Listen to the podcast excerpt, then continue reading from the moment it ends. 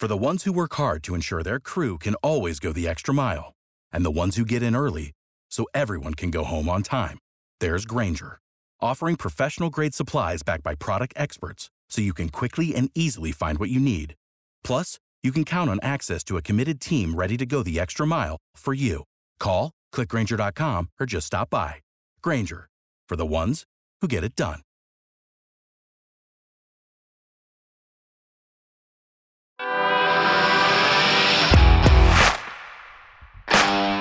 Bienvenido a Esto también es política, el podcast que habla tu mismo idioma, con Mario Girón y Miguel Rodríguez.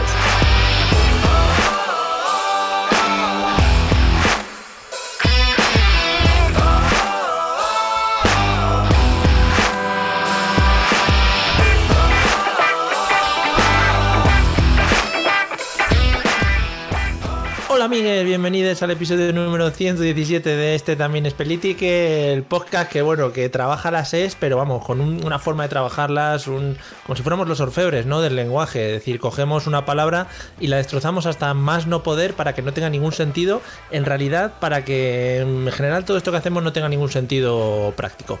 ¿Qué tal Miguel? ¿Cómo estás? Pues muy bien, casi diríamos que más que los orfebres somos los erfebres incluso, ¿no? De- Oh, del sí, tema. sí. Los... Y que, y que podíamos crear la RE, ¿no? La Real Academia de la Lengua Española. Estaría guay porque además la palabra academia eh, habría que meter una Q por medio para que fuese. Joder, claro, Ecademie. Como bueno, las nueces de Macademia. Hostia, además hablaríamos como si fuéramos así, ¿no? Las mecademies. ¿Qué de qué de qué? Claro, que, sí, que- que- que te pese, ¿no? Que te pese portuguese. Madre mía, cómo me gusta, ¿eh? Yo creo que es lo mejor de. Lo me- no, Fantastic, iba, a decir lo mejor del podcast, pero creo que es lo mejor de la vida en general. Y de este verano, amigos, quería daros, también la bienvenida a este verano caluroso que estamos ya sufriendo. Bienvenidos a las quemazones de orejos. Como veis, nosotros hemos ido evolucionando con el tiempo. Yo antes llevaba unos cascos de estos eh, gordos, gordos, y ahora ya, bueno, pues vamos a in-air, o sea, orejeros, into the air, para no tener tanto calor como siempre decimos, como el que corta los kebabs, ¿no? Y yo, y yo tenía poco pelo y ahora tengo menos todavía. Claro, Incluso. claro, eso son síntomas del calor. Síntomas, Claro. madre mía. Bueno, bueno, pues nada, oye, que me gusta mucho el episodio de hoy porque volvemos a la mandanguita de lo que es el votar, ¿no? De, de que de habla pueblo habla, este maravilloso, la fiesta de la democracia. Ya hacía Y tiempo que no tocamos este tema. Sin ir a libertad. Todo el mundo lo sabe. Tenemos esas canciones ya, eh, se las habrá quitado el copyright para que las usemos de cabecera, por ejemplo. Yo, hombre, yo, yo estoy seguro que ahora mismo lo ponemos y nuestros oyentes de menos de 25 años, si hay alguno, no sabe de qué le estamos hablando ahora mismo. Claro. Están, flip- lo- están flepende. Lo fleperían, lo fleperían en, en, en que leres. O sea que bueno. Bueno, pues nada, lo tendremos en cuenta, investigaré ahí en, en Les, Les Gay, que es la, la SGAE, pero mal dicho, y, y a ver qué me cuentan. No sé Eh, si quieres bueno, decir algo pues- más. Pues nada, si nada, que cuando sepas algo, pues que me lo comentes si quiere, vamos, y si no, pues nada, no pasa tampoco nada. Vale, pues ahí estamos, o sea, un- o sí o no, ¿no? Está un 50% de las cosas. Muy bien, pues vamos al tema de hoy. Amigos, vamos a tocar otra vez tema de elecciones, además elecciones, bi-elecciones, podríamos decir, o elecciones double, double elections. Eh, sí, no, no sé, que esto es un nivel... Que, Esto, esto me parece un despliegue de medios Sí, increíble. Sí, sí, sí, sí, sí, bueno, y no hemos mandado, no hemos mandado, iba a decir comensales, no hemos mandado comensales a Galicia y a País Vasco porque, porque no había gente. Ni dinero. Pero aparte de eso, Corresponsales. podíamos haberlo. Sí, podríamos haberlo hecho, sí, porque ahora estamos, bueno, estamos en una etapa muy buena del podcast, también hay que decirlo. Y esto, amigos, os lo tenemos que agradecer a todos y cada uno de los oyentes que estáis detrás ahí, que, que prestáis vuestros orejos para que nosotros penetremos por vuestras eh, cavidades auditivas y entremos hasta vuestro cerebro, pues también para perjudicarlo o para beneficiaros de la cultura y, y lo que os vayamos contando. Y creo que esta es mi, mi entradilla. Creo que más no puedo hacer y lo he dejado en todo lo alto para que empecemos ya a analizar el tema del, del 12J, ¿no? Que vamos a hablar de las elecciones de País Vasco y Galicia. El 12J es verdad hacia Galicia. Bueno, Galicia, eh, sí. da igual. el Estaba 12J pensando- hace- Dime, dime. Eh, Perdona, antes de empezar, estaba empezando, estaba pensando antes, mientras estaba disfrutando de una maravillosa ducha, porque ahora en verano hay que lavarse más, amigos, recuerden. Eh, a ver cu- cuántos estereotipos eh, voy a poder meter durante todo el podcast de vascos y gallegos. O sea, me voy a poner ahí a tope con ello. He de decir que este capítulo es importante para este podcast ¿Mm? porque ya hicimos las de las anteriores elecciones que también se, se celebraron juntas. Estamos cerrando un ciclo. En aquel entonces era el 25S, 25 de septiembre, madre mía. Hace cuatro años. Ahí estábamos. Bueno, eh, me, dio por poner el programa. Por si acaso decíamos algo interesante que pudiera rescatar. Eh, éramos lamentables, Mario.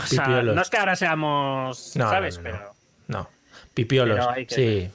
Bueno, la verdad es que con todos estos años y todos estos premios recopilados, pues al final hacen callo, ¿sabes? Y al final se nota en la voz, en la modulación, en todo este tipo de cosas.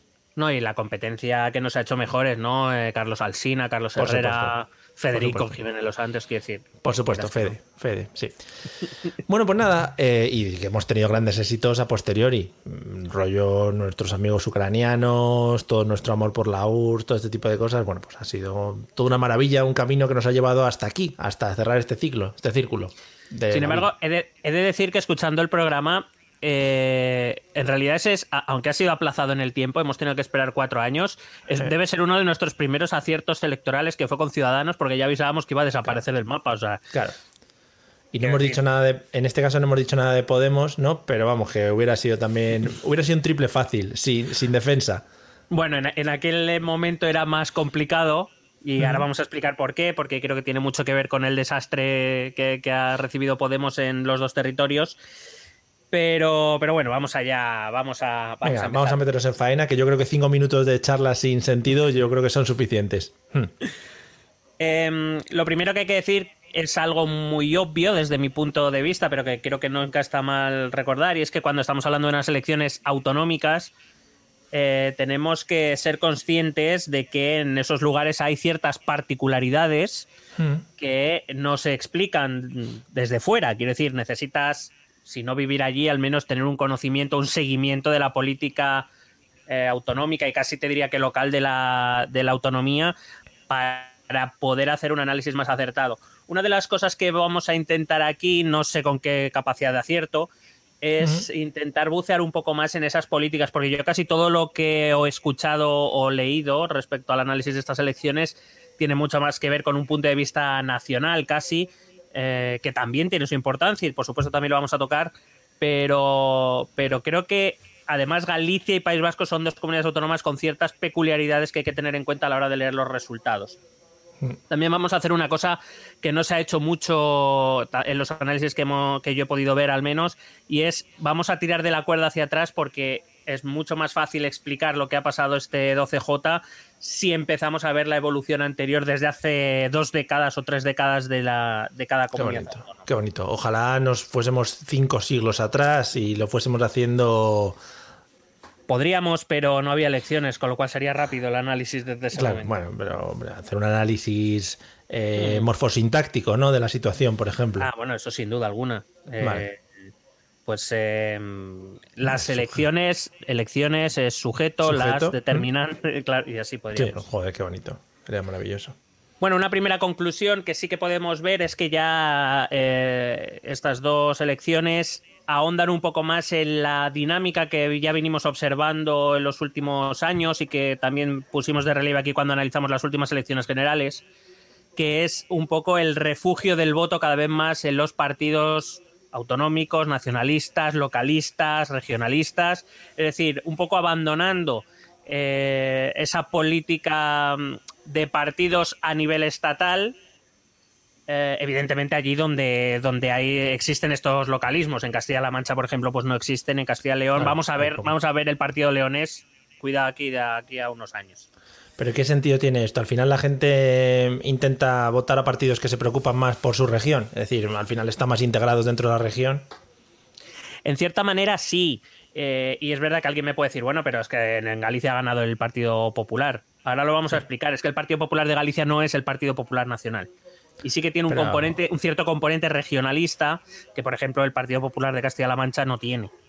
Sí, pero alguna personita, Paul Merritt, se ha ido apuntando ahí tantitos. Precisamente eso es lo que vamos, vamos a ver, pero es verdad que han crecido partidos como el BNG o como Bildu y el PNV en, País Vasco que desde luego se aleja mucho de esa política nacional. Yo creo que tiene mucho que ver con eso, ¿no? En, en, clave autonómica voy a votar partidos que consigan más cosas para mi región, para mi comunidad autónoma o para lo que cada uno considere. Eh, ya veremos lo que hago para, para las elecciones generales. Yeah. Porque de hecho, por ejemplo, eso es uno de los grandes errores que desde mi punto de vista ha cometido Podemos en País Vasco. En País Vasco, Podemos ganó las últimas elecciones generales, pero se estaba votando en otra clave distinta, que es lo que vamos a intentar explicar después. Ok. Si te parece bien, vamos a empezar por, por eh, Galicia. Eh, vale. Vamos sí. a introducir. Hoy, um, sí, te iba a decir del material gráfico. Animamos a la gente eh, a que se pase por nuestro vídeo de YouTube porque vamos a adjuntar mucho material gráfico para los amantes de los números y de las barras que yo creo que si no hay una asociación de eso, tienen que sacarla ya pronto, eh, para que vayáis viendo pues, pues todo lo que vamos un poco comentando. Sí, no, en cualquier caso vamos a intentar explicarlo todo para el oyente del podcast, que sí, hay que recordar que, que es, es, lo que somos en origen. Que son millones, además. Entonces son nosotros os debemos, nos debemos a vosotros. Tenemos un Patreon, por cierto, si os queréis pasar, dejar el dinero. Maravilloso. Dale. Bueno, pues vamos a empezar a ver, eh, vamos a analizar un poco el, el, número de votos totales, el porcentaje de voto y el número de escaños, junto con la participación y otros elementos que yo creo que explican muy bien eh, los resultados, que a veces pueden ser un poco engañosos, sobre todo, por ejemplo, en el País Vasco lo vamos a ver con Bildu. Eh, vamos a empezar con Galicia. Eh, en el número de votos está claro, es que el Partido Popular ha reunido más votos que las, dos otras, las otras dos fuerzas parlamentarias juntas, BNG y PSDG. Eh, uh -huh. Así estoy calculando, haciendo un cálculo rápido, son 500, bueno, casi casi casi ha sacado, bueno, casi casi, sin el casi casi ha sacado más el PP que BNG, PSDG y Galicia en común juntos. Sí. Es decir, eh, el PP vuelve a ganar de forma clara, sumando más votos que todas las dos, que las tres siguientes fuerzas, que las dos fuerzas parlamentarias que la acompañan. Es un caso muy curioso, digo porque vamos a volver atrás, porque hemos vuelto a la situación de finales de los 90, principios de los 2000 en Galicia. Eh, bueno, ahora lo explico con, con, más calma. Hay que decir que desde que empezaron las elecciones en democracia en la comunidad autónoma de Galicia, todas, absolutamente todas, las ha ganado el Partido Popular. Uh -huh. eh, en una inmensa mayoría por mayorías absolutas o mayorías holgadas. Solo las primeras fueron ciertamente apretadas con el Partido Socialista de Galicia pero en el resto han sido siempre victorias holgadas, excepto un gobierno del Partido Socialista en el año 2005 con, con Touriño y dos años que le quitaron el gobierno en el 87, me parece 87-89 o 88-90, ahora mismo no lo recuerdo. El resto del tiempo ha gobernado el Partido Popular en, en Galicia. Primero con Gerardo Fernández Arbor, que ya, bueno, por aquel entonces no era Partido Popular todavía, era Alianza Popular. Sí. Eh, pasando por Manuel Fraga. Hombre, don Manuel. Manuel Fraga, que tuvo cuatro mandatos con mayoría absoluta y que en las quintas elecciones las ganó y se quedó a un escaño de revalidar esa mayoría absoluta, solo que la conjunción de PSDG y BNG, eh, bueno, PSDG, Partido Socialista de Galicia, sí. BNG, Bloque Nacionalista Galego, por si acaso, eh, juntaron sus escaños para arrebatarle el trono a don Manuel. Qué feo, y qué feo. Eso un hizo hombre, que. A un señor mayor ahí en sus últimos sí. días de político. Qué feo. Eh, repito que ese escaño le dejó fuera del, del, gobierno en su, lo que hubiese sido su quinto mandato. Eh, pero en las siguientes elecciones ya su sucesor, Alberto Núñez Feijó, cogió también por mayoría absoluta el, el gobierno y acaba de revalidar su cuarta mayoría absoluta, su cuarto gobierno por mayoría absoluta. Grande. Claro, entendiendo esto, es más fácil entender por qué eh, las cosas son un poco como son en Galicia. Es un territorio tradicionalmente del Partido Popular de Galicia. Este éxito hay que encuadrarlo en un contexto de partidos esencialmente sencillo. En Galicia, eh, tradicionalmente es hasta 2009, es decir, hasta el estallido de la crisis económica, eh, el sistema de partidos gallego era, bueno, al principio de la democracia, en las primeras elecciones sabías que había muchos partidos para todo, era la novedad, claro, no, no sí. había podido haber partidos, pues claro, claro coño, no. ahora se animaron, se puede, claro, se lanzaron. Esto es como lo del confinamiento, hemos estado encerrados y se puede salir un poco, pero no lo entendemos, Hombre. salimos a mansalva. Yo no bueno, he ido pues, en mi puta vida, no he ido en mi puta vida a un bar, pues ahora es que estoy yendo a todos, a todos, hasta los que no me gustan, ¿eh? hasta, hasta los estamos yendo en, fa abro. en familia estamos yendo a whiskerías y cosas así, en plan los tres, vamos ahí a estos, pues hay que visitarlos. Pues esto es un poco igual, ¿no? Se permitió partidos políticos y venga, partidos políticos. Pero digamos que una vez empiezan a, estabilizar los sistemas políticos nacional y, autonómicos, eh, el sistema político gallego ha sido enormemente estable y sencillo. Un partido en la derecha, el Partido Popular, y dos partidos en la izquierda, uno de corte regionalista barra nacionalista, BNG, y uno de corte más nacional, eh, PSDG. Y ya está, eso es lo que había, eso es lo que había. A ver, se presentaban más partidos, pero vamos. Estos son los que entraban siempre en el Parlamento eh, gallego. ¿Qué, te iba a decir? Eh, yo he leído muchas cosas, bueno, he leído muchas cosas. A lo largo de mi vida sí, pero con esto he leído un par de ellas. esto es complicado extrapolarlo a todo el país, ¿no? Porque ya estaba diciendo que si Feijó era la alternativa casado clarísima, si Eh, le está echando. Hello, it is Ryan, and we could all use an extra bright spot in our day, couldn't we? Just to make up for things like sitting in traffic, doing the dishes, counting your steps, you know, all the mundane stuff. That is why I'm such a big fan of Chumba Casino. Chumba Casino has all your favorite social casino style games that you can play for free anytime, anywhere with daily bonuses. That should brighten your day a little. Actually, a lot. So sign up now at chumbacasino.com. That's ChumbaCasino.com. No purchase necessary. VGW. Void were prohibited by law. See terms and conditions. 18 plus. Hello, it is Ryan, and I was on a flight the other day playing one of my favorite social spin slot games on ChumbaCasino.com. I looked over the person sitting next to me, and you know what they were doing? They were also playing Chumba Casino. Coincidence? I think not. Everybody's loving having fun with it. Chumba Casino is home to hundreds of casino-style games that you can play for free anytime, anywhere even at 30,000 feet. So sign up now at ChumbaCasino.com to claim your free welcome bonus. That's ChumbaCasino.com and live the Chumba life. No purchase necessary. BGW. Void were prohibited by law. See terms and conditions. 18 plus. Un pulso al Partido Nacional, cosas de este estilo. Bueno, no, no creo ni que le esté echando un pulso, ni que sea ahora mismo una alternativa viable a Casado, ahora mismo. Mm, sí. Pero sí es un contrapeso a Casado. Aunque si te mm. parece bien lo analizo un poco más tarde. Hombre, por favor. Yo sigo tus ritmos vitales. Vale. Eh, si, le das a la, el histórico de, de número de votos. Sí. Ah, ahí podemos ver que, por ejemplo, es verdad que Alberto Núñez Feijó ha revalidado su mayoría absoluta, pero podemos ver que ha sido con el número total menor de votos de, de, sus cuatro elecciones y, de hecho, desde las elecciones de 1993 ha sido el número menor de votos que ha obtenido el Partido Popular en Galicia. Eh, ha superado unos 625.000 votos. Eh, fíjate que eh, desde 1993 hasta el año 2009 superaba ampliamente los 700.000. Es decir, em, el Partido Popular ha ido perdiendo fuerza, pero se ha mantenido bastante mejor. ¿Qué pasaba en la izquierda? En la izquierda pasaba esa división que vemos eh, en unas elecciones estaba por encima del Partido Socialista de Galicia, en otras estaba el, el, BNG. Así se mantuvieron muchos años. Solo sumaron en 2005 por un aumento de la participación clara. Es decir, al PSDG le favorece mucho la salida de la abstención. Eh, que fue lo que ocurrió en 2005 y, 2000, y 2009. Sin embargo, en 2012 otra vez se volvieron a equilibrar. Volvemos, volvimos a. Eh, es verdad que las elecciones de 2012 no se presentó el BNG solo, el BNG se separó en dos, el BNG y ANOVA, que era lo que eh, decidió crear el, histórico dirigente de BNG, José Manuel Beiras.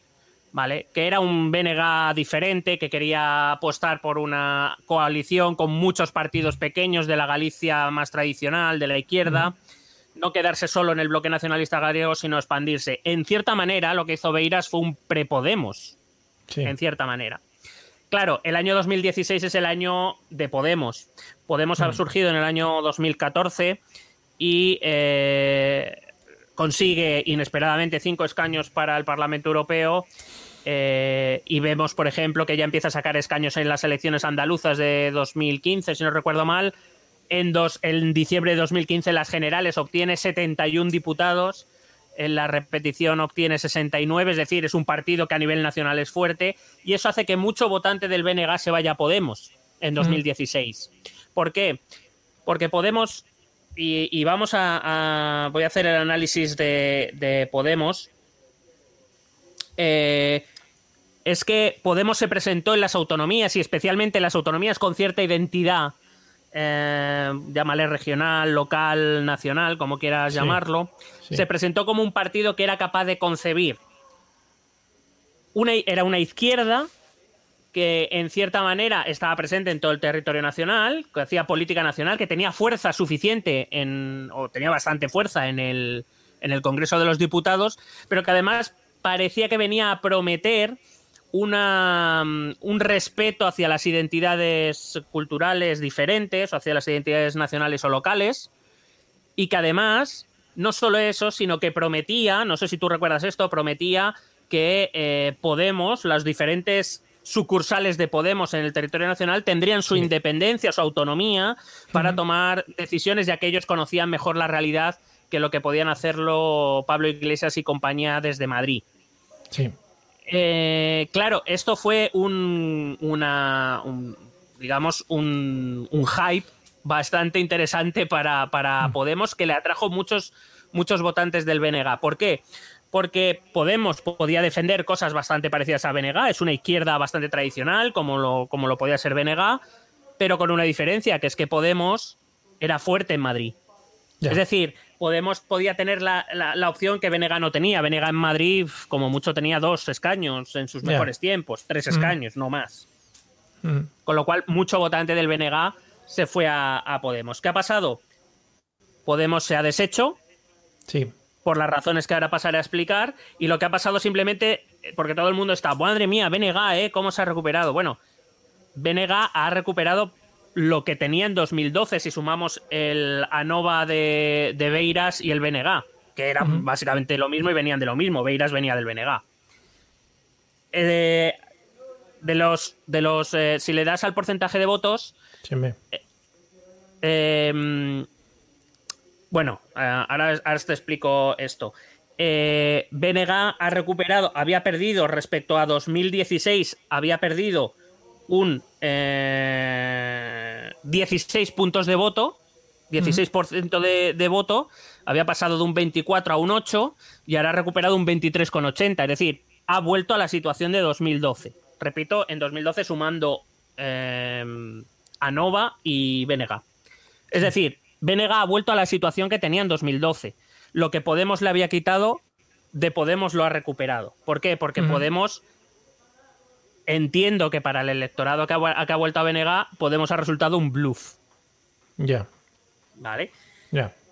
Eh, y PSDG, que ha crecido un poquito, todo el mundo dice, es que el PSDG no ha sido capaz de, eh, eh, de digamos, de, de, explotar la caída de Podemos para recuperar votos. Claro, es que el PSDG pierde votos por otras razones, no por Podemos. Bueno, no, no principalmente, perdería votos con Podemos, evidentemente, pero no era el, caladero principal de Podemos en 2016.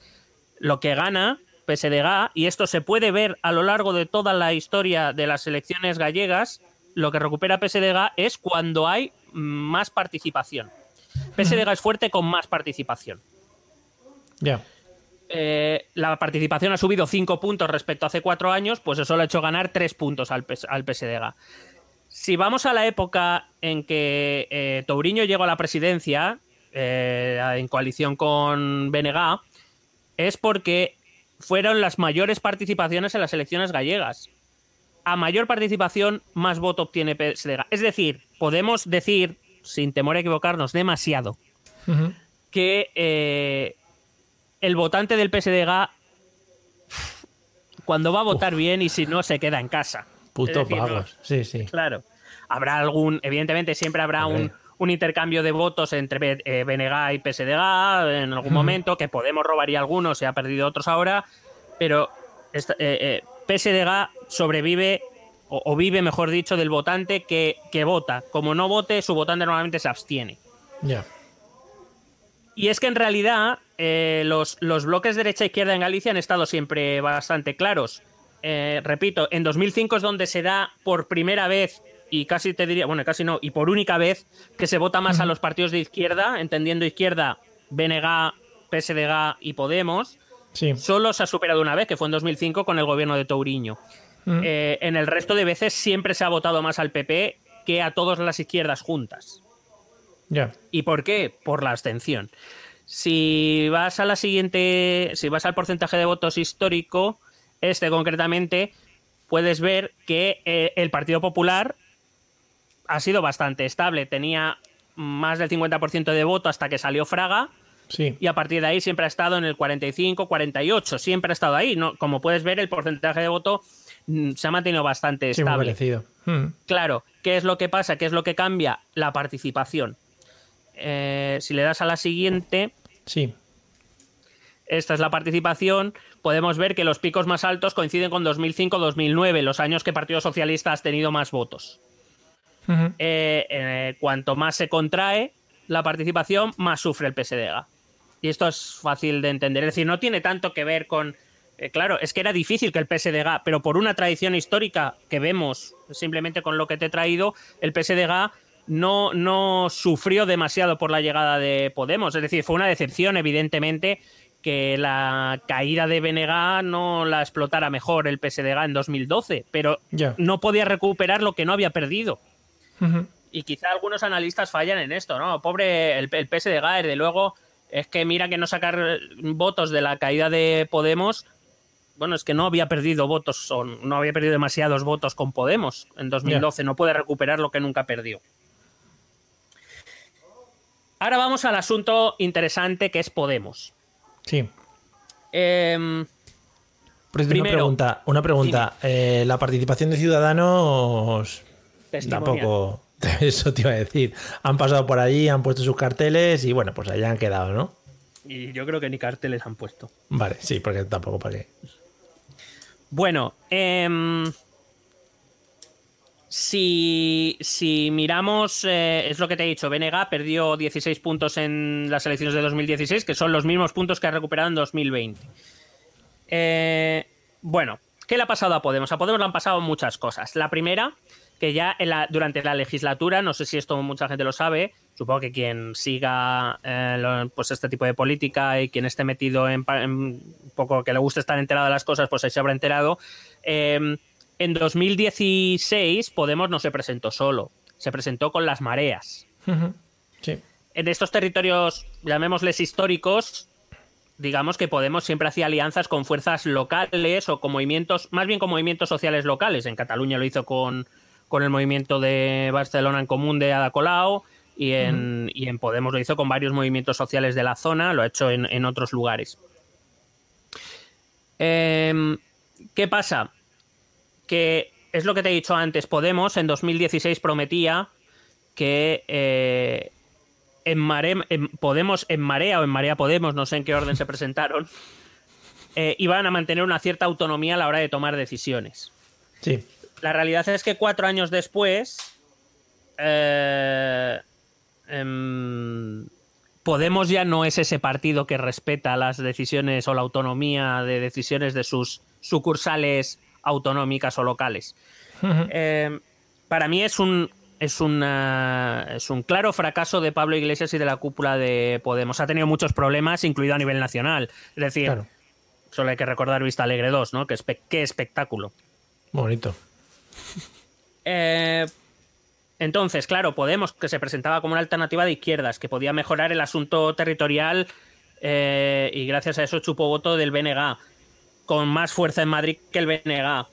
Eh, recuerdo que, que ya Podemos en, las- en estas elecciones de 25 de septiembre de 2016, Podemos ya tenía 69 escaños después de una repetición electoral, llegó a tener 71 en el Congreso. Es Sí. decir, casi casi el famoso sorpaso a, a- al PSOE. Al PSOE, sí.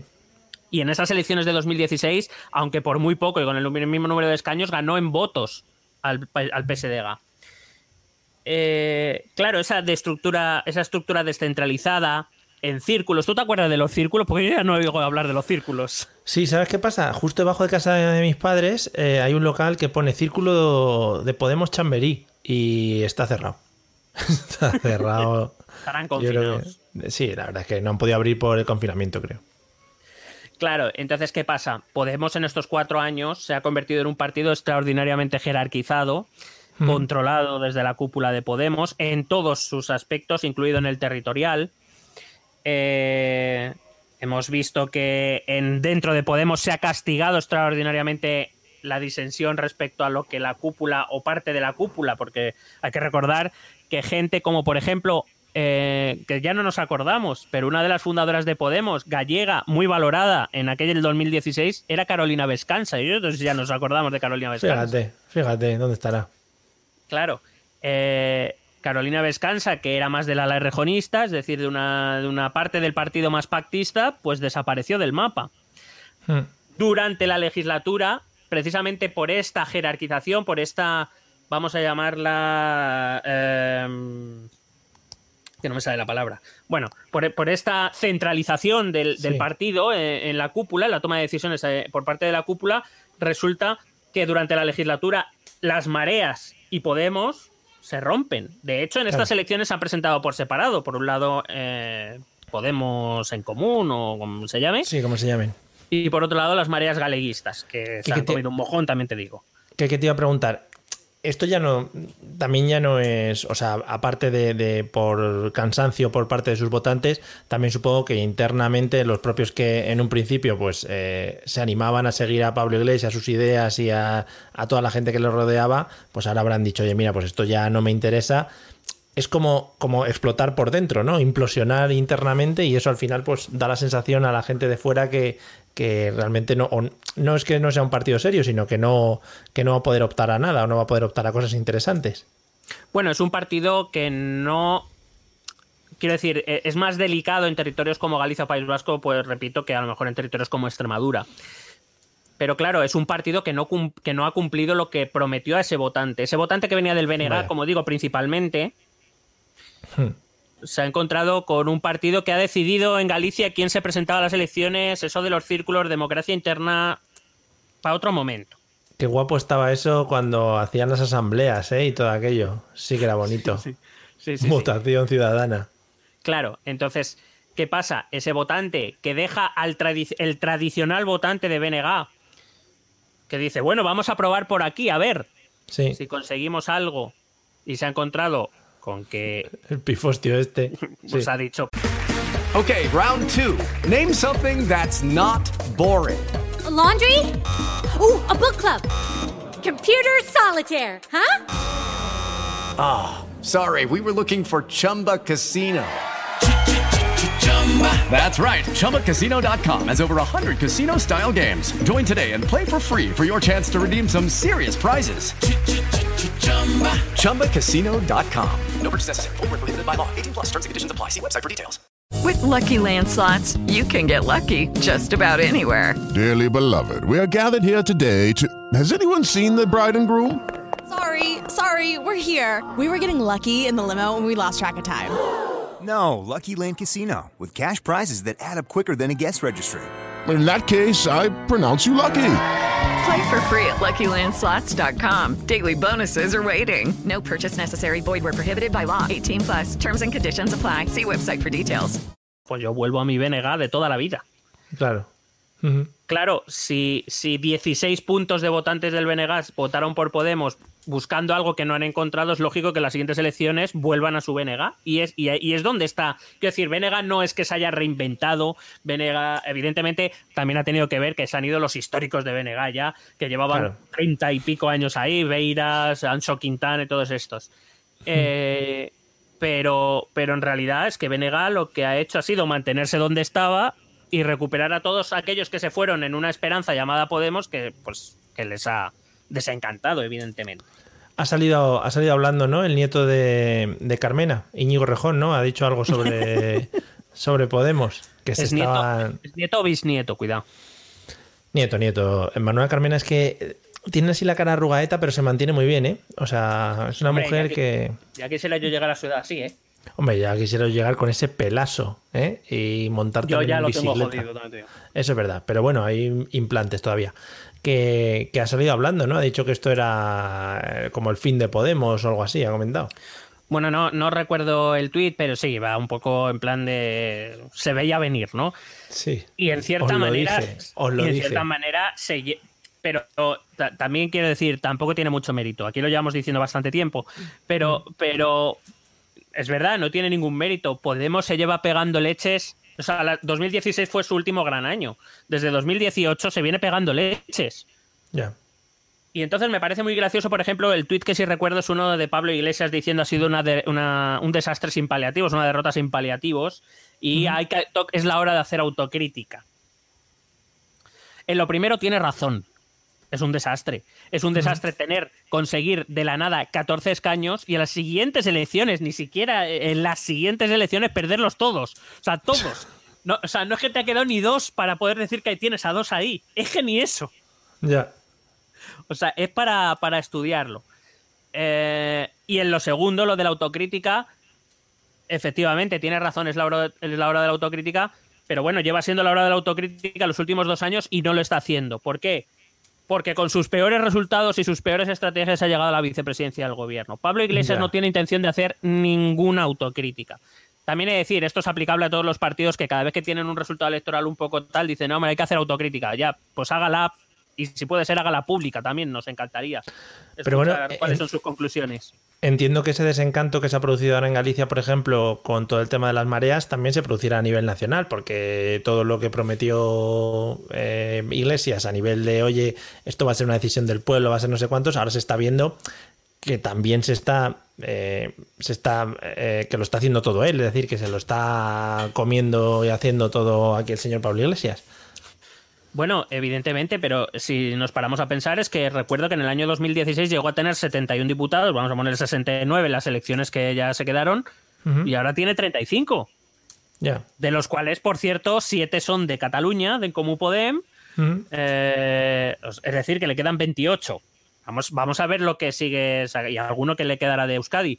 Veremos lo que saque. Quiero decir, es que esa es la dinámica. Pablo Iglesias ahora mismo, Pa- la- Pablo Iglesias, cuando hablo de Pablo Iglesias, hablo de la Pablo Iglesias y su cúpula, ¿eh? evidentemente.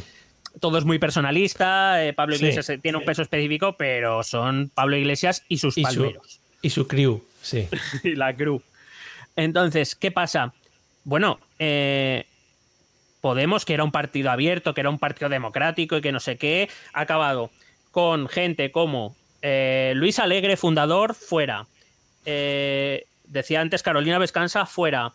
Pablo Bustunduy, que es, era, un, un- era un hombre mm, con el que podías, yo personalmente no estaba de acuerdo en muchas cosas, en otras sí, pero que era un tipo instruido, un tipo con cierto talante, es decir, del ala rejonista, claro, fuera. Sí. Eh, mm, no sé, mucha gente fuera que claro, si no cumples ni siquiera en tu propia cúpula, en tu propio partido, ¿cómo lo vas a cumplir en territorios, en implantaciones territoriales? Claro. Sí que, sí que es verdad que cuando empezó Podemos sí que había, lo que comentas, muchos nombres alrededor del movimiento que se estaba formando y sin embargo ahora pues se están constantemente personalizando todo el movimiento de Podemos en Pablo Iglesias. Claro. ¿Y eso qué pasa? Que el partido de la gente a lo mejor no es tan de la gente. Pablo Iglesias está fiando todo a apuntarse tantos desde la vicepresidencia del gobierno. Sí, tantísimo. Está- eh, pero claro, eso implica. Eso, sí, o sea, quiero decir, va a intentar explotar el ingreso mínimo vital, eh, los escudos sociales, eh, todo esto que ha salido con la pandemia, pues intentar eh, todas las medidas sociales y de ayudas y demás, apuntárselas él, es lo que va a intentar. También te digo que tiene un enemigo jodido que es Pedro, Pedro que Sí. a todo el que se le acerca se lo acaba cargando también. O sea, que no sé cómo acabará este tema. La viuda negra de la política le llaman a. Claro, claro. Entonces, eh, em, decía que está fiando todo a eso y a su persona.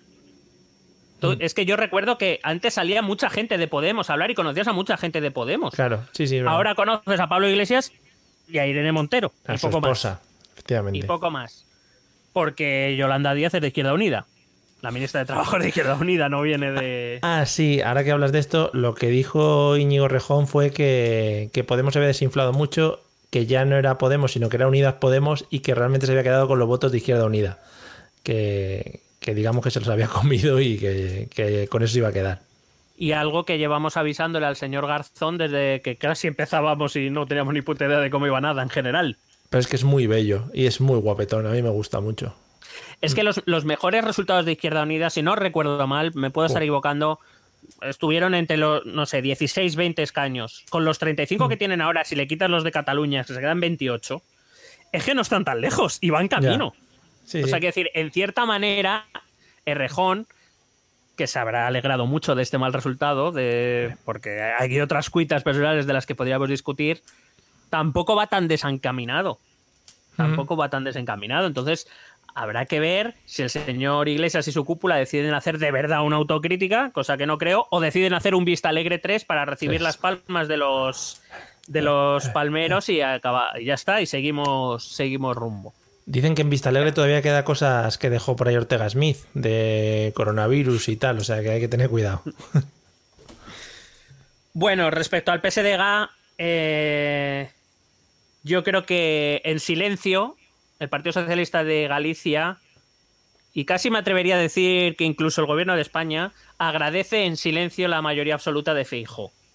Tú imagínate, o sea, quiero decir, la única alternativa ha sido, en los últimos tres décadas, ha sido el PSDG de Touriño, porque quedó por delante del BNG, pero esta vez ha sido al revés. Imagínate que se hubieran dado los números.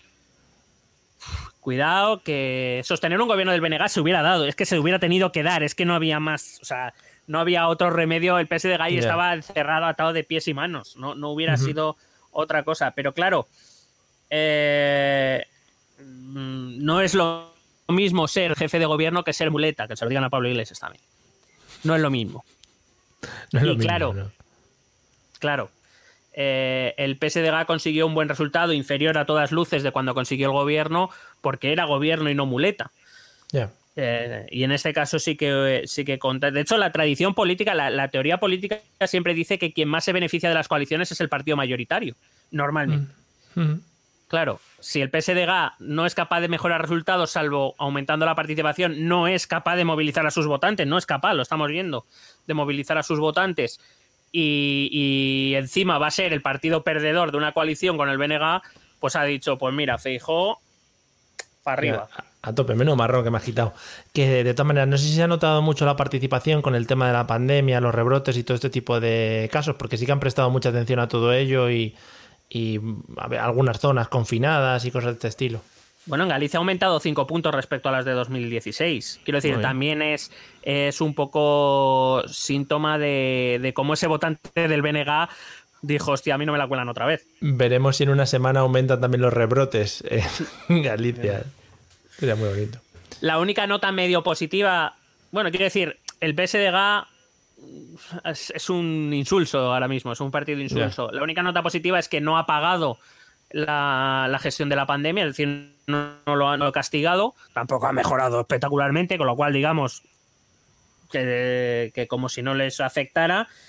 Em, así que quizás eso sería lo único medio, medio positivo que, que saquemos. La leche de Ciudadanos salía de lejos. Solía leche, otra vez. Madre mía. Pero solía leche, pero vamos. Ciudadanos, ¿por qué, no, cierran ya? Y dicen, pues ya chapamos todo el chiringuito, si es que estamos aquí gastando papel.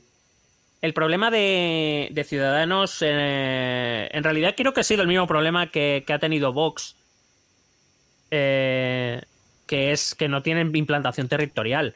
Son un partido de corte nacional. Eh, Ciudadanos en este caso sí que tiene más implantación en Cataluña porque fue donde nació. Y digamos que allí donde no hay una identidad extra marcada, como puede ser País Vasco o Galicia, puede salir más airoso, pero en estos sitios tiene poco que hacer realmente. Eh, no, tiene una implantación territorial, no es un partido, Ciudadanos no es percibido como un partido propio. Eh, entonces, igual pues, son, bueno son gente poco conocida, ¿no? Al final Feijó pues lleva muchos años gobernando, los otros llevan muchos años opositando. Eh, al final es gente que va allí un poco pues a intentar presentarse e intentar dar la sorpresa, ¿no?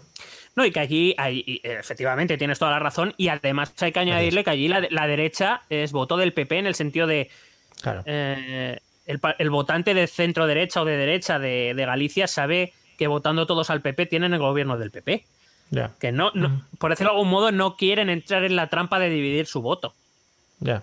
Eh, Y bueno, Sí, de cierta manera gente- es comprensible, es comprensible cuando hay dos partidos, PSDG y BNG, que tienen cierta fuerza, es decir, que van a ser, que son consistentes. Si, si vemos en el porcentaje de votos, siempre suelen mantener esa consistencia cuando no es para uno, es para el otro, pero el porcentaje de voto de la izquierda es bastante constante, excepto aquella vez que tiene más que ver con la alta participación que con otra cosa. Pero siempre se ha mantenido dos, tres, cuatro puntos el voto total de la izquierda por debajo del voto de la derecha. El voto de la Mm. derecha dice, me voy a dividir pasando. Claro. Y aparte que Sí, sí, me flipa, me flipa todas estas cosas, me flipa un montón porque eh, tú, por ejemplo, que comentas mucho este tipo de cosas de, em, de dividir el voto, de no dividir el voto, de que el votante de derecha sabe una cosa o no sabe otra. eh, realmente yo como votante no soy consciente de esto y supongo que también entraré en este juego cuando voy a votar a las elecciones. Pero claro, supongo que esto detrás tiene un montón de estudios y hay gente que se dedica a esto. Pero que me flipa, simplemente quería dejar esto presente. Per- mm, ¿Sabes a qué me perdón, refiero? eh, no. La- a ver, claro, es que me he flipado tanto con la pasión que me ha dado, ¿no? El fliparme. Digo, tú, por ejemplo, dices frases como el votante de derechas sabe que si no divide su voto y su voto va al PP, consigue la mayoría absoluta y tal. Yo no creo que la gente sea consciente de ese tipo de cosas que tú comentas. Es decir, son como algo eh, que te sale innato. Es decir, tú, o sea, o, o de verdad la gente cuando va a votar se piensa y dice, no, yo voy a hacer mi voto al PP porque sé que seguro tiene mayoría absoluta, si lo divido con Vox, no sé qué, no sé cuántos.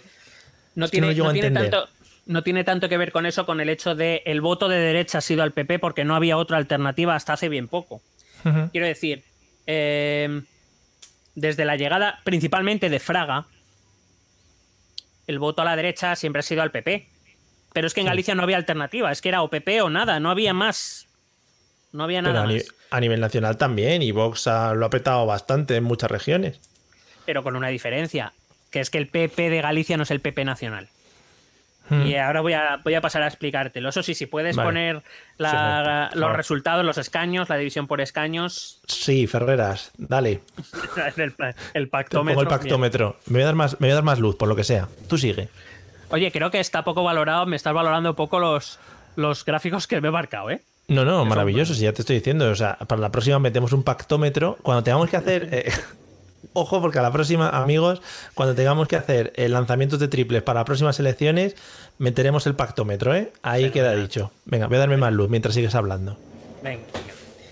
Bueno, el resultado son 41 escaños para el Partido Popular, mantiene el mismo número de escaños que en las elecciones anteriores, que en las eh, elecciones de 2016. El PSDG, que tenía 14, ahora tiene 15. Ese punto, ese escaño más, esos tres puntos que ha ganado por, por la abstención. Y el BNG, que pasa de 6 a 19, gracias, es decir, recupera pues lo que, lo que ha perdido Podemos, que es lo Madre que, eh, bueno, ahí te pongo Galicia en común más las mareas, pero para que nos entendamos viene a ser lo mismo. Eh, se presentaron juntos a 2016, se presentaron por separado en 2020 y BNG ha recuperado lo que había perdido sin más. Por tanto, cuarta mayoría absoluta de Feijóo con 41 escaños. Em, y con esto, y ahora es donde te entro a explicar lo que tú me preguntabas hace un, un momento. Sí.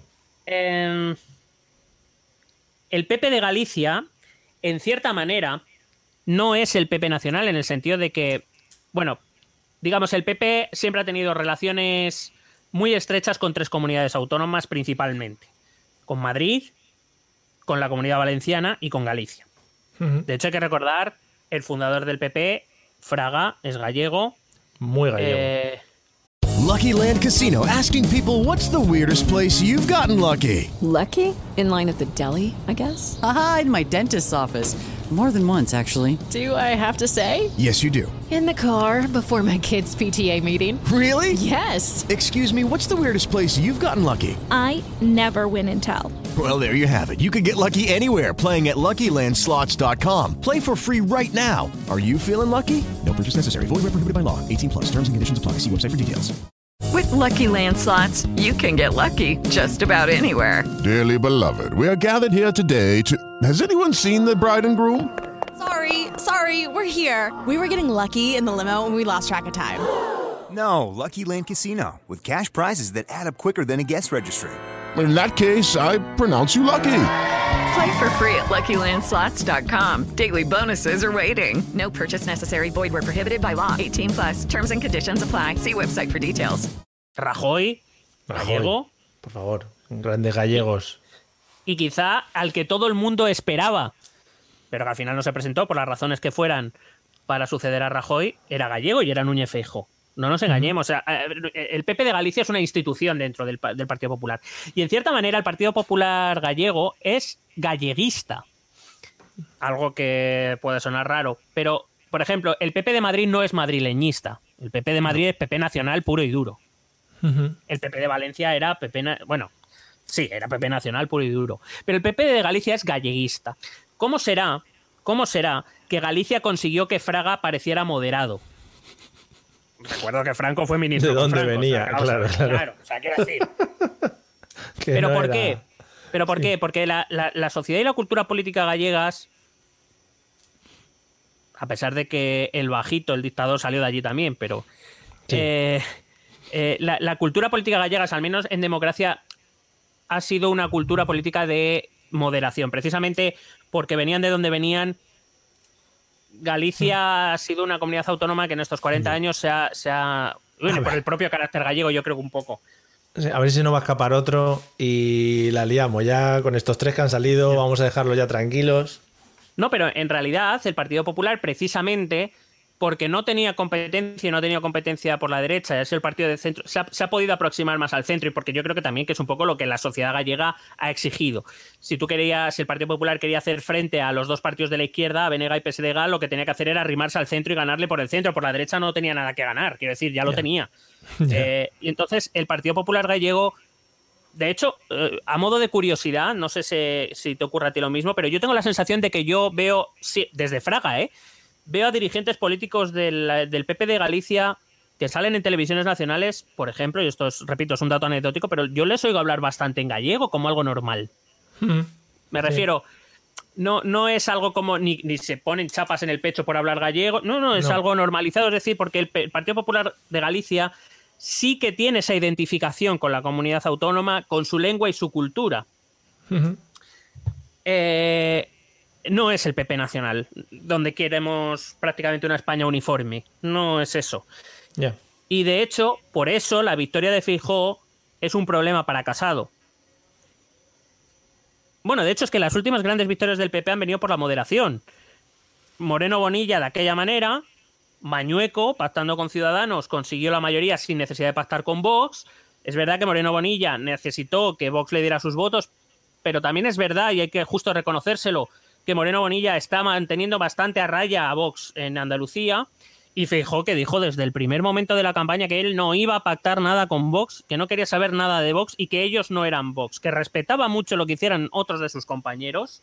Ding, ahí principalmente yo creo que va por. Madrid Sí. Pero que él ni, ni era Vox ni pretendía pactar con Vox ni parecerse a Vox. Que parece que es la táctica que Casado y su cúpula han elegido, ¿no? Intentar taponar la sangría de la derecha pareciéndose a la derecha. Sí. Claro, eso es un problema. Cuando Feijó sale con un tuit a decir que con sus errores y sus aciertos eh, agradece al gobierno de España su colaboración y su actitud de diálogo durante la pandemia, cuando sale Moreno Bonilla a decir exactamente lo mismo, Hombre, pues a Casado ya le están dando un par de toques. Lo que le están diciendo es, chico, ¿no te estás dando cuenta que si te escoras más a la derecha nos vamos a pegar una hostia del 15? Hay que recordar que la repetición de las últimas elecciones, si recordamos la primera campaña electoral de Casado, fue muy agresiva, muy, muy intentando taponar a Vox y se metió un buen palo. Se metió el mayor palo de- del Partido Popular que consiguió 66 escaños, si no recuerdo mal. En la segunda campaña electoral, Pablo Casado no dio una voz más alta que otra. Se moderó mucho en la campaña. ¿Qué pasó? Recuperó veintipico escaños. Lo que le están diciendo dentro del PP estos tres dirigentes principalmente es, chico, ¿no te estás dando cuenta? Claro, ¿qué pasa? Que por el otro lado tiene a Isabel Díaz Ayuso principalmente, que con una eh, política bastante más agresiva, las encuestas sí, que le están dando muy buen... Bueno, ya le, le- les- le permitió mantener la Comunidad de Madrid contra todo pronóstico, cuando yo creo que todo el mundo ya la veía en manos de, de PSOE más Podemos, más más Madrid, más no sé quién más. eh, y, y consiguió retenerla y además ha sido como la cara visible del enfrentamiento al gobierno, es decir, ha hecho más oposición casi que el propio Partido Popular en el Congreso. Sí, sí, verdad. Es una figura muy apreciada dentro de cierto ala del ala casadista, sobre todo dentro del Partido Popular. Y ahora en el PP van a tener que convivir estas dos, estas dos almas. Esa alma ayusiana, eh, de más agresividad, que yo creo que es la que más le tiende a Casado, eh, que tiene, bueno, por ejemplo, yo que tengo claro que Núñez Fijo tiene a Cayetana Álvarez de Toledo, la tiene entre ceja y ceja, la quiere echar de ahí cuando pueda, y a Teo, y al Teo también, si puede. Hombre, Qué, curioso, qué cuco Teo, eh, diciendo, no ha sido la estrategia Casado Fijo, pero qué extra, pero vamos a ver, señor, ¿a quién quiere usted engañar? Sí. La verdad, yo creo que ya lo hemos dicho aquí en alguna otra ocasión, pero a mí siempre me ha sorprendido mucho, por ejemplo, en elecciones nacionales, que se le preste mucha atención no solo al resultado que se produce en Galicia a nivel estatal, quiero decir, sino a, por ejemplo, las comparecencias que hace, por ejemplo, el señor Feijó una vez salen los resultados nacionales a hablar y como diciendo, bueno, este no es el que maneja el partido, pero, pero está metiendo por ahí cizaña. el Partido Popular de Galicia siempre ha tenido cierto ascendente. ¿Y por qué? Creo que tenía mucho que ver, igual que lo hacía el PSOE de Andalucía eh, dentro del PSOE. ¿Por qué? Porque consigue mayoría absoluta tras mayoría absoluta. Es que Mm. nadie le puede decir, Feijó, mi, mi estrategia es la buena, ¿no? La buena es la mía, que llevo cuatro mayorías absolutas consecutivas. ¿Tú qué llevas? ¿Eh? ¿Payaso? Sí, así se hablan, por teléfono además. Sí. Y, y cuando se encuentran le hace así, Feijó le, le, le, le enchufa, el puño. Claro. Entonces, ¿por qué todo el mundo miraba a Feijó? Pues porque es el que tiene una... for- Es verdad que a lo mejor trasladada la estrategia de Galicia al nacional no te vale. Y eso habría que, que verlo. Y quizá, y es solo una opinión, esto sí que es una opinión muy personal, quizá la, la mezcla de ambas estrategias, es decir, ser una derecha más tradicional, no, no escorarse tanto, le, le sería más, más, más útil al PP, pero más que nada por una cuestión que yo creo que es muy sencilla y que se demuestra siempre. Si, ¿por, qué, ¿Por qué casi sucedió el sorpaso de Podemos al PSOE? Porque el PSOE intentó ser más izquierda de lo que era. Y a eso te gana uno que es de más de izquierda de verdad, sí. Podemos. Pues a- a- al, al PP le está pasando lo mismo. Si tú intentas ganar por la derecha un partido que es más de derechas que tú, Hombre. pues es que tienes todas las papeles para meterte una hostia. Al final, como hablamos siempre, estos partidos que tienen tantos, tantos grupitos dentro, al final te tienes que deshilachar por dentro. Es decir, pierdes a los de centro, pierdes a los de moderados, a los que sea. Bueno, Claro, pero es que si tú, eh, y esto es pura lógica, si tú te escoras más allá de tu marco natural, vamos a poner a derecha el PP, a izquierda el PSOE, si tú te escoras más y empiezas a proponer cosas que hasta ese momento no proponías, pero las propones ahora porque ha aparecido un partido que te está comiendo la tostada, ¿de verdad que eres tan imbécil a la gente que va a decir, ah, o sea, has tenido X años para hacer esto, no has querido, y ahora que aparecen estos, ahora lo vas a hacer? Ahora que te den por culo, porque es lo normal sobre todo en un ambiente en el cual hay mucha gente que está muy descontenta con la política en general y con los partidos en, en- en particular. Sí, sí. Ahora, ¿qué ha pasado? Que Podemos y Ciudadanos, que se convirtieron en partidos del statu quo muy rápido, pues... Pues un saludo, luego. ¿no? Pues Gracias por participar. Y, a- y- y Vox dependerá, dependerá de lo que sea capaz de, de hacer o no hacer en los, en los años que están por venir. Pero hay que recordar que Podemos y Ciudadanos surgieron como dos bombas en 2014, 2015, 2016 y estamos en 2020 y están los dos a verlos. Ajare. Eh, Miguel Rodríguez, eh, como, como opinión, ¿no? Eh, ¿Dirías que el titular es volvemos al bipartidismo? ¿Estamos otra vez metidos en, en la ruleta del bipartidismo, amigos? Bebe, no bebe tranquilo. No, no- asimílalo. no a, no a corto plazo. Eh, Vale. eh, no a corto plazo, pero, pero puede ser a medio plazo. Digo no a corto plazo porque estamos.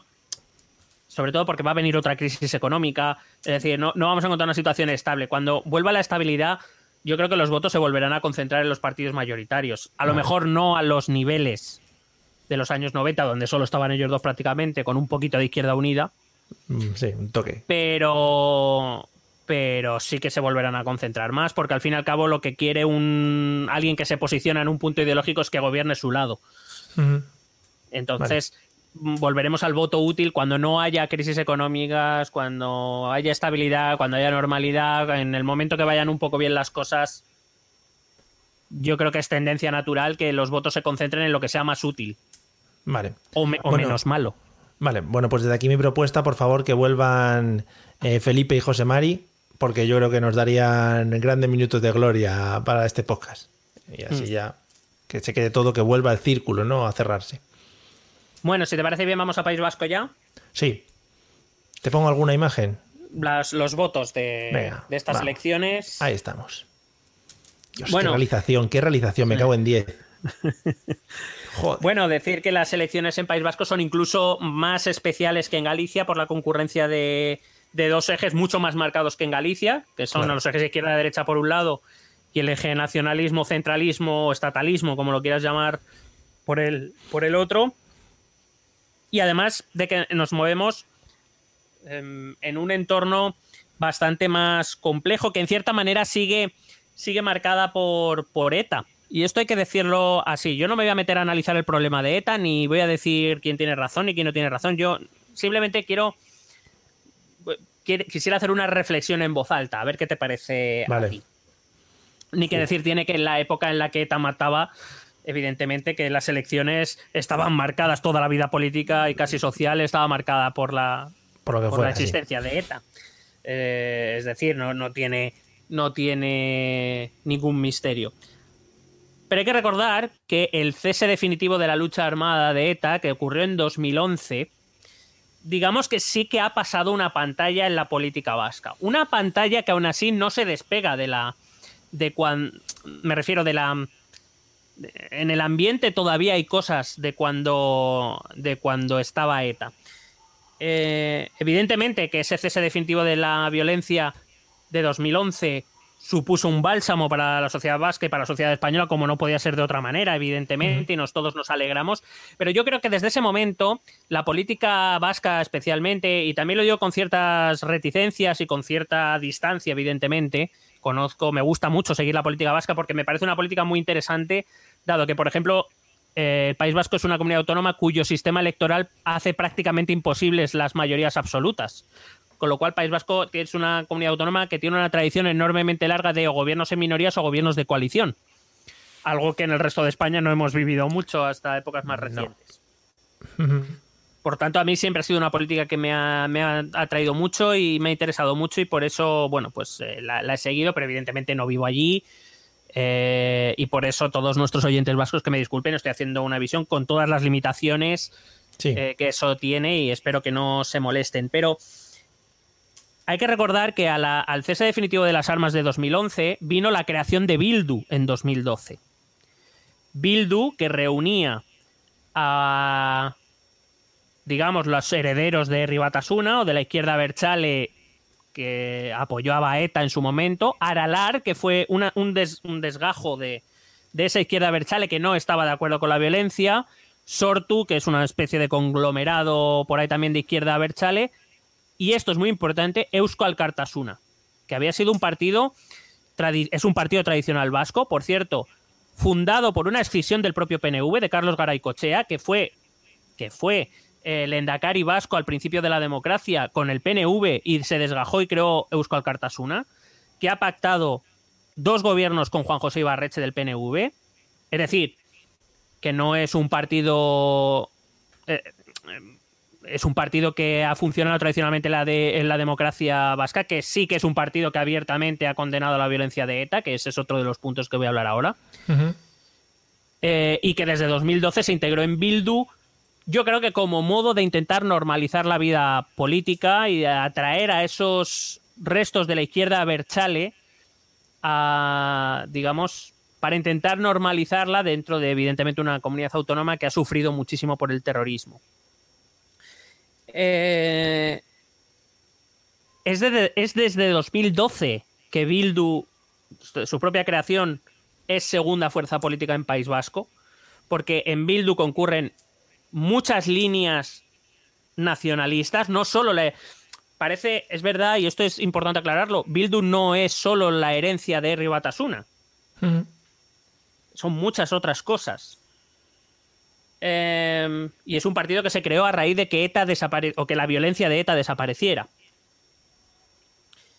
Eh, es innegable que desde estas dos fechas los partidos estatales, vamos a decir, Partido Socialista y Partido Popular, empezaron a perder mucha fuerza, especialmente los el partido de derechas, el Partido Popular. Pero ETA es un tema que no está resuelto. Estamos yo creo que ahora en ese impasse de después de la tormenta, esa especie de calma en la que queremos hacer como que queremos olvidar. With lucky landslots, you can get lucky just about anywhere. Dearly beloved, we are gathered here today to. Has anyone seen the bride and groom? Sorry, sorry, we're here. We were getting lucky in the limo and we lost track of time. No, Lucky Land Casino with cash prizes that add up quicker than a guest registry in that case, I pronounce you lucky. Play for free at LuckyLandSlots.com. Daily bonuses are waiting. No purchase necessary. Void were prohibited by law. 18 plus. Terms and conditions apply. See website for details. Judy was boring. Hello. Then Judy discovered ChumbaCasino.com. It's my little escape. Now Judy's the life of the party. Oh baby, Mama's bringing home the bacon. Whoa, take it easy, Judy. The Chumba life is for everybody. So go to ChumbaCasino.com and play over 100 casino style games. Join today and play for free for your chance to redeem some serious prizes. Ch-ch-chumba. ChumbaCasino.com. No purchase necessary. Void where prohibited by law. 18 plus terms and conditions apply. See website for details. Vale, es decir, queremos, esto ha desaparecido, vamos a intentar actuar con la mayor normalidad posible. Pero desde mi punto de vista humilde y, y, y eh, vuelvo a repetir, con todas las limitaciones que la distancia me, da, es un tema en el cual todavía van a salir a lo largo de los años, van a seguir apareciendo cosas. Por ejemplo, hay muchos asesinatos de ETA que todavía no están investigados o juzgados. Por ejemplo, hay que recordar, esto no salió mucho, o no recuerdo, ¿eh? no, se le dio mucho bombo. ETA se disolvió como asociación en, en, en 2018 mediante una carta que mandó al diario Egin diez días antes había mandado otra carta en la que pedía perdón a las víctimas vascas que no tenían nada que ver con el conflicto. Es decir, de aquella manera, eh, queda mucha gente que sufrió el terrorismo de ETA fuera del País Vasco y dentro del País Vasco, que no está incluido dentro de eso, de no, o sea, como si un guardia civil vasco que fuera víctima de, ETA no mereciera el perdón de, o perdón, las disculpas de... sí, bastante, bastante, bastante limitado. Claro, Hay parte de Bildu, eso hay que reconocerlo, hay parte de Bildu, principalmente la que no es Escual Cartasuna, eh, hay parte de Bildu que se ha negado siempre a condenar de manera explícita la violencia de ETA. Esto es así. Se, se, escudan bajo el condenamos todas las violencias que en cierta manera está bien condenar todas las violencias, claro. pero a veces hay que ser un poco más concreto. Concretito, sí, a ver, hablar un poquito de lo que estamos esperando escuchar. Sin embargo, por ejemplo, ellos exigen el reconocimiento a las víctimas de los abusos policiales y de las torturas, que también las hubo y que también mm. merecen claro. Eh, las disculpas por parte. Lo que pasa es que había que dirimir ahí por parte de quién, si de un partido político, si de un del gobierno, si del Estado, de quién. Mm pero creo que evidentemente hubo también gente que, eh, que en ese contexto se llevó lo que no se merecía. Bueno, yo creo que nadie se merece torturas ni, nada de eso, evidentemente. Eh, es cierto que Bildu, en Bildu concurren algunas, algunos dirigentes relacionados directamente con ETA. Vamos a hablar de Arnaldo Otegui, para empezar. Sí. Eh, pero también es verdad, y a mí sí me gustaría recalcar esto, que eh, Arnaldo Tegui, todas las veces que ha sido juzgado y se le ha condenado, ha cumplido sus condenas. Es decir, lo que se le puede pedir a cualquier ciudadano es que si es condenado, que cumpla su condena. Una vez paga por lo que haya hecho y por lo que se le haya condenado, no, no se le puede estar recordando siempre. Quiero decir, entendemos que es el terrorismo, que ETA, que fue algo brutal, fue algo cruel, evidentemente. Pero es que entonces lo tendríamos que hacer con todos y cada uno de los condenados que ha habido en este país. Entonces, ¿qué queremos? ¿Justicia reparatoria o queremos venganza? ¿Qué es lo que queremos? Claro, también es lo que hemos hablado en muchas ocasiones de, oye, mira, estamos en, digámoslo así, en este juego hay que aceptar las reglas porque es que esto si no sería un cachondeo. Y una de las reglas es, oye, hay unas penas específicas, se la ha jugado este señor y las penas, pues como dices tú, las ha cumplido y, hombre, pues debería quedar a ver, que te puede caer mejor o peor, que eso es como cualquiera. A mí me cae mal muchísima gente, casi toda. Pero bueno, que, eso, lo que Es inevitable, es inevitable que pactar con Bildu, por ejemplo, eh, es, plantea un dilema moral. Pero Bildu es un partido legal. Bildu recibe muchos votos de. recibe mucho apoyo en País Vasco. Es así. Y te gusta o no, te tienes que aguantar porque eso es la democracia. Yo recuerdo cuando se decía una y otra vez que ETA debía dejar de matar y si quería defender ideas debería hacerlo a través de los sistemas democráticos, presentarse a elecciones, hacerlo en los parlamentos. Ahora que lo hacen parece que tampoco vale. Es verdad, repito, lo de la condena y lo que he dicho antes. Creo que estamos en un momento de... Si no te mola el rollo, si no te mola el rollo, te puedes ir a Corea del Norte, que esto lo tienen muy, muy trabajadito. Claro, entonces, ¿qué pasa? Que eh, ETA no mata. Mm, gracias a Dios, bueno. Sí. Eh, ETA está disuelta, pero ETA sigue en el ambiente. Por lo menos eso es lo que yo percibo. Repito, vuelvo a repetir y lo haré tantas veces como sea, porque evidentemente yo no vivo allí y quizá a lo mejor estoy sobredimensionando algo que no existe. Pero sí creo que tiene mucho que ver el hecho de que eso en País Vasco se vive de manera diferente. Y creo que algunos partidos, por hablar de Partido Popular y Ciudadanos principalmente, no se ha entendido demasiado bien. Hacer una campaña como si ETA todavía existiera no tiene mucho sentido a día de hoy. Era, era como eh, que no dudo que estas cosas saldrán con el tiempo. Ha pasado, yo creo que ha pasado en cierta manera cuando acabó el franquismo en España. Eh, siempre te, se preguntan, ¿no? ¿Cómo fue posible la constitución? ¿Cómo fue posible que se pusieran de acuerdo y ahora no sean capaces de ponerse de acuerdo? Creo que tiene que ver con un componente de, mira, venimos de una puta mierda. Vamos a intentar medio normalizar esto. Ya.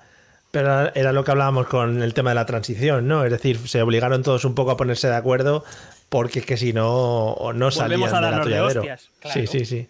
Y yo creo que ahora estamos un poco en estas con, un contexto mejor, es decir, porque ya tenemos una democracia sentada en el propio País Vasco, es decir, no, no tenemos que empezar casi de cero, como tuvo que pasar en el 75, pero en cierta manera todavía estamos con esas tensiones de sí, algo se ha acabado, pero no está del todo resuelto. Y en España estamos viendo que esto con el tiempo volvió a aparecer, y es probable que esto vuelva a aparecer. Pero no darse cuenta de esta realidad ahora mismo, en este momento, en País Vasco, para mí ha sido un gran error, principalmente el Partido Popular. Intentar hacer una campaña por ese lado, volver a Iturgaiz, aunque ahora lo analizaré, no tenía mucho sentido. Repito, no pretendo hacer ningún análisis de la situación, ni, hacer ningún juicio moral, eso ya que se lo queden otros. Simplemente quería poner de relieve esos asuntos que quedan un poco pendientes y que algunos han intentado explotar cuando yo creo que no tocaba, o por lo menos no ha sido efectivo. La realidad es que los votos nos han demostrado que muy, muy efectivo no, ha sido. Eh, dicho esto, el PNV ha vuelto a ganar las elecciones. Lo ha hecho también, al igual que el Partido Popular en Galicia. Lo ha hecho. A Lo, has, dicho un poquito una mezcla entre catalán y gallego. Has dicho guanar, que es ah, pues Bueno, también es por meter baza en este momento. Me apetecía.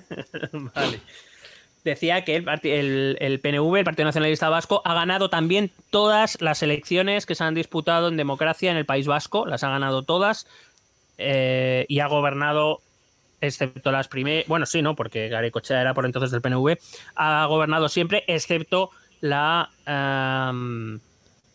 la, legislatura que gobernó Pachi López del Partido Socialista de Euskadi con, con el apoyo externo del Partido Popular de Antonio Basagoiti, al cual también haré una referencia decía que el, eh, em, el PNV ha vuelto a ganar las elecciones, ha mejorado sus resultados de 2016, ha logrado, yo creo que adaptarse mejor que nadie a esta situación post-ETA.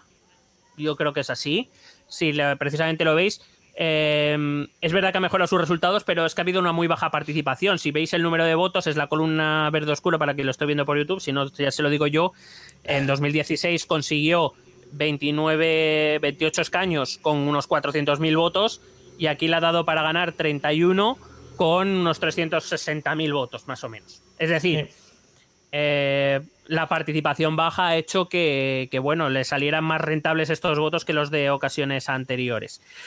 Eh, para quien esté viendo el gráfico, eh, y por qué hablaba antes de la importancia de Euskal Cartasuna. Euskal Cartasuna se presentó en solitario en el 90, 94 y 98, pero en 2001 se presentó con el PNV, con el PNV de Ibarreche. De ahí ese gran pico y el segundo gran pico es 2005 donde también se presentaron juntos. 2001 eh, fue la única vez que un partido en País Vasco alcanzó los 600.000 votos. Eh, aún así, las dos mayores o mejores resultados de PNV fueron en coalición con Euskal Cartasuna. ¿Qué pasa? En 2009 se volvieron a presentar solos y, a partir de 2012 Euskal Cartasuna está integrado en Bildu. Si vemos eh, el, eh, el, voto de, la izquierda Berchale en ese verde claro para quien lo esté viendo y quien no ya se lo voy contando yo, evidentemente vemos que los mejores resultados de la izquierda Berchale son a partir de 2012 con la inclusión de Euskal Cartasuna. Es decir, Euskal Cartasuna siempre ha sido una fuerza que ha podido mirar a izquierda y derecha, siempre del entorno nacionalista, que al integrarse la izquierda con, con Aralar, con eh, lo que quedaba de. con Sortu y con. Eh, Alternativa, creo que es, y con los restos de, de Ribatasuna, eh, han, han, empujado sin duda a Bildu donde está ahora. Pero también hay que recordar una cosa, y me parece importante decirlo, aunque lo desarrollen un poco más luego. La izquierda Berchale siempre ha tenido una base de votos, desde que era Herri Batasuna. Es decir, er, eh, la izquierda Berchale no surge de la nada. Es que parece que ahora Bildu ha, conseguido, ha, ha pasado de 0 a 1000 en, en, nada. No, hombre, es que tenían ya una base de voto anterior, tanto de Euskal Cartasuna por un lado como de la izquierda Berchale por el otro. Pero vuelvo al PNV. ¿Por qué el PNV sigue ganando elecciones y además mejorando resultados? Yo creo que tiene el éxito tiene principalmente tres patas. La primera es que tiene un sistema de partido que me parece tremendamente interesante y poco explotado por otros partidos. ¿Por qué? Porque el resto de partidos son unos inútiles cabezas huecas. Muy bien. Me explico. Me gusta mucho cuando das este tipo de, de conclusiones, ¿no? Que son, pues, oye, para certificar un, algo que, que, todo el mundo está esperando. No, pero eh, voy a intentar explicarlo porque me parece muy interesante. El PNV es un sistema de bicefalia. Tiene dos líderes. Tiene, por decirlo de algún modo, el líder, de, el líder del gobierno vasco, que es Íñigo sí. Urcuyu, pero por otro lado tiene al líder del partido, que es Andoni Ortúzar. ¿Qué pasa? Tener a alguien, tener una bicefalia bien llevada, lo digo bien llevada porque las bicefalias, las escasas bicefalias que ha habido en la política española han sido ter terriblemente desastrosas, porque en la política española solo puede haber un macho alfa. Eso es así. Claro, aquí lo que importa es ser el mejor. Yo recuerdo la época de Borrell y Almunia, madre mía, el PSOE, ahí sí que olía leche. Sí, sí jardín máximo. Ma sí, mayoría sí. absoluta de andar, no digo nada. Bien. eh, sin embargo, este modelo para mí, el, PP, el, el PNV, perdón, lo lleva muy bien. ¿Por qué? Porque eso hace que Urcuyu tenga una imagen presidencial, que eso siempre ayuda. Se puede centrar en la gestión, evidentemente opinará y opina y su voz es escuchada. Pero para los jaleos ya está Ortúzar. Eso yeah. hace que Urcuyu no se queme. Con lo cual, esa división de las tareas me parece enormemente eficaz. Y eso hace que, desde mi punto de vista, el votante tenga una imagen de esto es un partido serio, es un partido sí. que además tampoco suele saltarse mucho el guion, eh, tiene todo como marcadito, sabe quién tiene que hacer cada cosa. Y, y eso hace desde mi punto de vista, que tengan una imagen de ese partido mucho más seria que de los demás, casi podemos decir en su conjunto. Sí. Que parecen no sé... patios de recreo a veces. Tranquilo. Perdona, no sé si, si esta bicefalia también la pueden llevar a, al, al, nivel nacional y regional. Es decir, que a uno se le vea más a nivel nacional y cuando tenga que pelearse con, eh, con el gobierno central y a otro se le vea más centrado en la región o, o, o da un poco igual. Incluso eso es tremendamente inteligente. Generalmente quien lleva las negociaciones con los gobiernos centrales es Ortúzar, pero no mucha gente, eh, más que nada porque todo lo que tenga que ver con el gobierno central y con Madrid, otra de las cosas que me parece también tremendamente inteligente, la cara visible es del jefe del grupo parlamentario que está en Madrid, que es Aitor Esteban. Por cierto, desde mi punto de vista humilde, uno de los mejores oradores, si no el mejor cara ahora mismo en el Congreso. Ya lo has dicho otras veces, tu amor eh, hacia ese hombre. Es eh, con las diferencias eh, políticas e ideológicas que tengo con él, me parece, sin embargo, un parlamentario muy bueno y que además estructura discursos interesantes y muy bien argumentados. Dicho esto, eh, digamos que el PNV tiene una estructura que le permite que sus líderes no se quemen ninguno. A veces es Urcuyu, a veces es Ortúzar, a veces es Aitor Esteban, que no es exactamente un líder porque él hace lo que Ortúzar, las negociaciones las lleva Ortúzar, no nos engañemos. Uh -huh. Pero él se lleva los focos, él se lleva eh, la atención mediática, lo que hace que Ortúzar no sea un líder que esté todo el rato en televisión. Hay que decirlo, los líderes de los, de los partidos políticos españoles en líneas generales están prácticamente todo el día en las televisiones, es, es, están muy quemados. Llega un momento que se queman y se queman muy rápido. Sí. De hecho, yo creo que eh, precisamente uno de los grandes errores, lo hemos comentado antes, es ese personalismo, por ejemplo, que hay en Podemos de Pablo Iglesias, que sí, que ha hecho un partido muy obediente, pero cada vez menos eficaz. Yo creo que eso el PNV lo lleva muy bien y lo hace muy bien. Y eso te da una imagen, fíjate yo, que no soy ni votante, ni porque además no puedo ni votarle, porque no están Claro. en mi. En mi y, y no le votaría principalmente porque no. No sé, no, no, no lo vería como una alternativa a mi voto. Sin embargo, te digo que me parece un partido serio, o por lo menos da la imagen de un partido serio, un partido que voy a la segunda de las patas, es la gestión que gestiona bien. Ya. Con sus más y sus menos, pero gestiona bien. Esa es la imagen que da. O por lo menos la imagen que tienen de ellos los ciudadanos vascos, que al fin y al cabo es lo que les importa. Eh, claro, ¿qué pasa? Gestiona bien dos cosas. Primero, gestiona bien internamente. Es verdad que el pacto fiscal, la situación del País Vasco especial dentro de, España, les da unos recursos que a lo mejor otras comunidades no cuentan. Pero también, y esto es algo que a mí siempre me ha interesado, hace que ellos tengan una responsabilidad que otras comunidades no tienen. Quiero decir, el hecho de que el País Vasco pueda recaudar y gestionar sus impuestos le convierte en el máximo responsable de ellos. Es decir, no puede decir a Madrid tiene la culpa de porque no me da dinero. No, no, si lo gestionas y lo recaudas tú, macho. Si tú recaudas mal o tú gestionas mal, la culpa es tuya y solo puede ser tuya. Es eso que se llama re- corresponsabilidad fiscal. Que yo creo que sería un With the Lucky Land slots, you can get lucky just about anywhere. This is your captain speaking. Uh, we've got clear runway and the weather's fine, but we're just going to circle up here a while and uh, get lucky. No, no, nothing like that. It's just these cash prizes add up quick. So I suggest you sit back, keep your tray table upright, and start getting lucky. Play for free at LuckyLandSlots.com. Are you feeling lucky? No purchase necessary. Void where prohibited by law. 18 plus terms and conditions apply. See website for details. modelo interesante para las comunidades autónomas para el resto. ¿Por qué?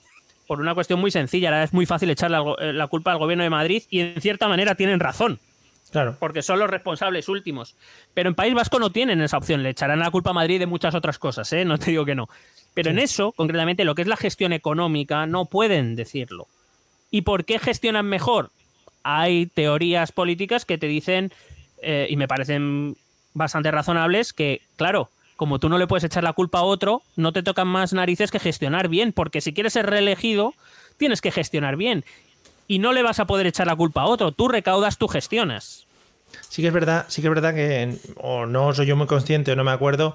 Por ejemplo, no he escuchado muchos casos de corrupción en el País Vasco, o dinero que se haya perdido por ahí o cosas de ese estilo. Ha habido, ha habido algunos, pero han sido, claro, comparados con lo que, No, con claro, lo que, que si tenemos, hablamos- han sido muy menores, han sido muy menores y, y es verdad que han tenido poca repercusión. Quiero recordar que hubo uno hace no demasiado tiempo, creo en esta legislatura, o una sospecha de. Pero claro, eh, es verdad que se está. o se oculta mejor, que puede ser. O desde luego hay mucha más, más vigilancia o está todo mejor gestionado precisamente por tener esas, esos privilegios, entre comillas, eh, que no tienen otras comunidades autónomas. Eh, y también te decía, dentro de esa gestión, la gestión externa. El PNV es un partido que lleva años pactando con los gobiernos del- centrales, sacando cosas para País Vasco Sí. consiguiendo ciertas mejoras que nunca son suficientes, que como ellos mismos reclaman, hay cosas de la Constitución que todavía no se han implementado en el estatuto, a través del Estatuto de Guernica, etcétera, etcétera, pero siempre consiguen algo. O por lo menos eh, siempre miran por su territorio, lo cual hace que cuando lleguen las elecciones del País Vasco, pues evidentemente el votante ve al, país, al PNV como un partido que es capaz de eh, de gestionar correctamente tanto lo que viene de dentro como lo que viene de fuera. Y la tercera pata creo que tiene, eh, tiene que ver con... Bueno, tiene una doble vertiente. Primero, que el PNV ha sido un partido que, aunque todos sabemos que es un partido conservador, ah, ahora mismo pasa por uno de los partidos más centristas de toda España. Ha, ha hecho gobiernos recurrentemente con la izquierda del Partido Socialista, ha hecho gobiernos con Euskal Cartasuna, ha llegado a pactar con Esquerra Batúa, la marca de Izquierda Unida en País Vasco. Es decir, el PNV habla más o menos con todo el mundo, cosa muy rara ya en nuestros lares. Sí, no, no, sí. Hmm. Y yo, eh, que eso lo podría situar también en la gestión, me iría a la tercera pata, a la contraposición que ha conseguido en el mundo post-ETA eh, el País Vasco de eh, el, el- el contraste con el uni- uni- unilateralismo catalán. Es decir, si tú, no sé si tú, bueno, yo es verdad que en los años 90 tampoco prestaba demasiada atención a, las- a la política No. y demás, aunque sí que hay momentos así un poco flash, ¿no? El, eh, el asesinato de Miguel Ángel Blanco yo creo que fue algo que nos impactó a todos, aunque no tuviéramos ni puta idea nos interesara una mierda la política.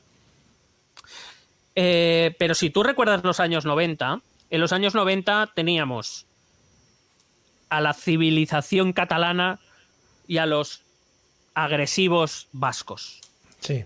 Y el PNV poseta, poscrisis, sentencia del Tribunal Supremo, del Tribunal Constitucional sobre el, el estatut y demás, ha conseguido darle la vuelta completamente a eso. Ahora el PNV es un partido que incluso a nivel nacional, eh, a nivel español, es, es el nacionalismo cuerdo, el nacionalismo con el que se puede hablar, el nacionalismo eh, racional. Sí, y sí. ahora es el nacionalismo catalán el que son unos salvajes. Que eh, están locos, sí. Claro, al final, al final es lo que les ha llevado a conseguir tantas cosas. Es decir, también un toque de atención a los otros. Oye, mira, que si haciendo lo que esté haciendo vosotros de independizaros durante 30 segundos y todas esas cosas no os sirve, pues oye, mira, esta es otra vía también para que podáis llegar a, a conseguir cosas para vuestra región.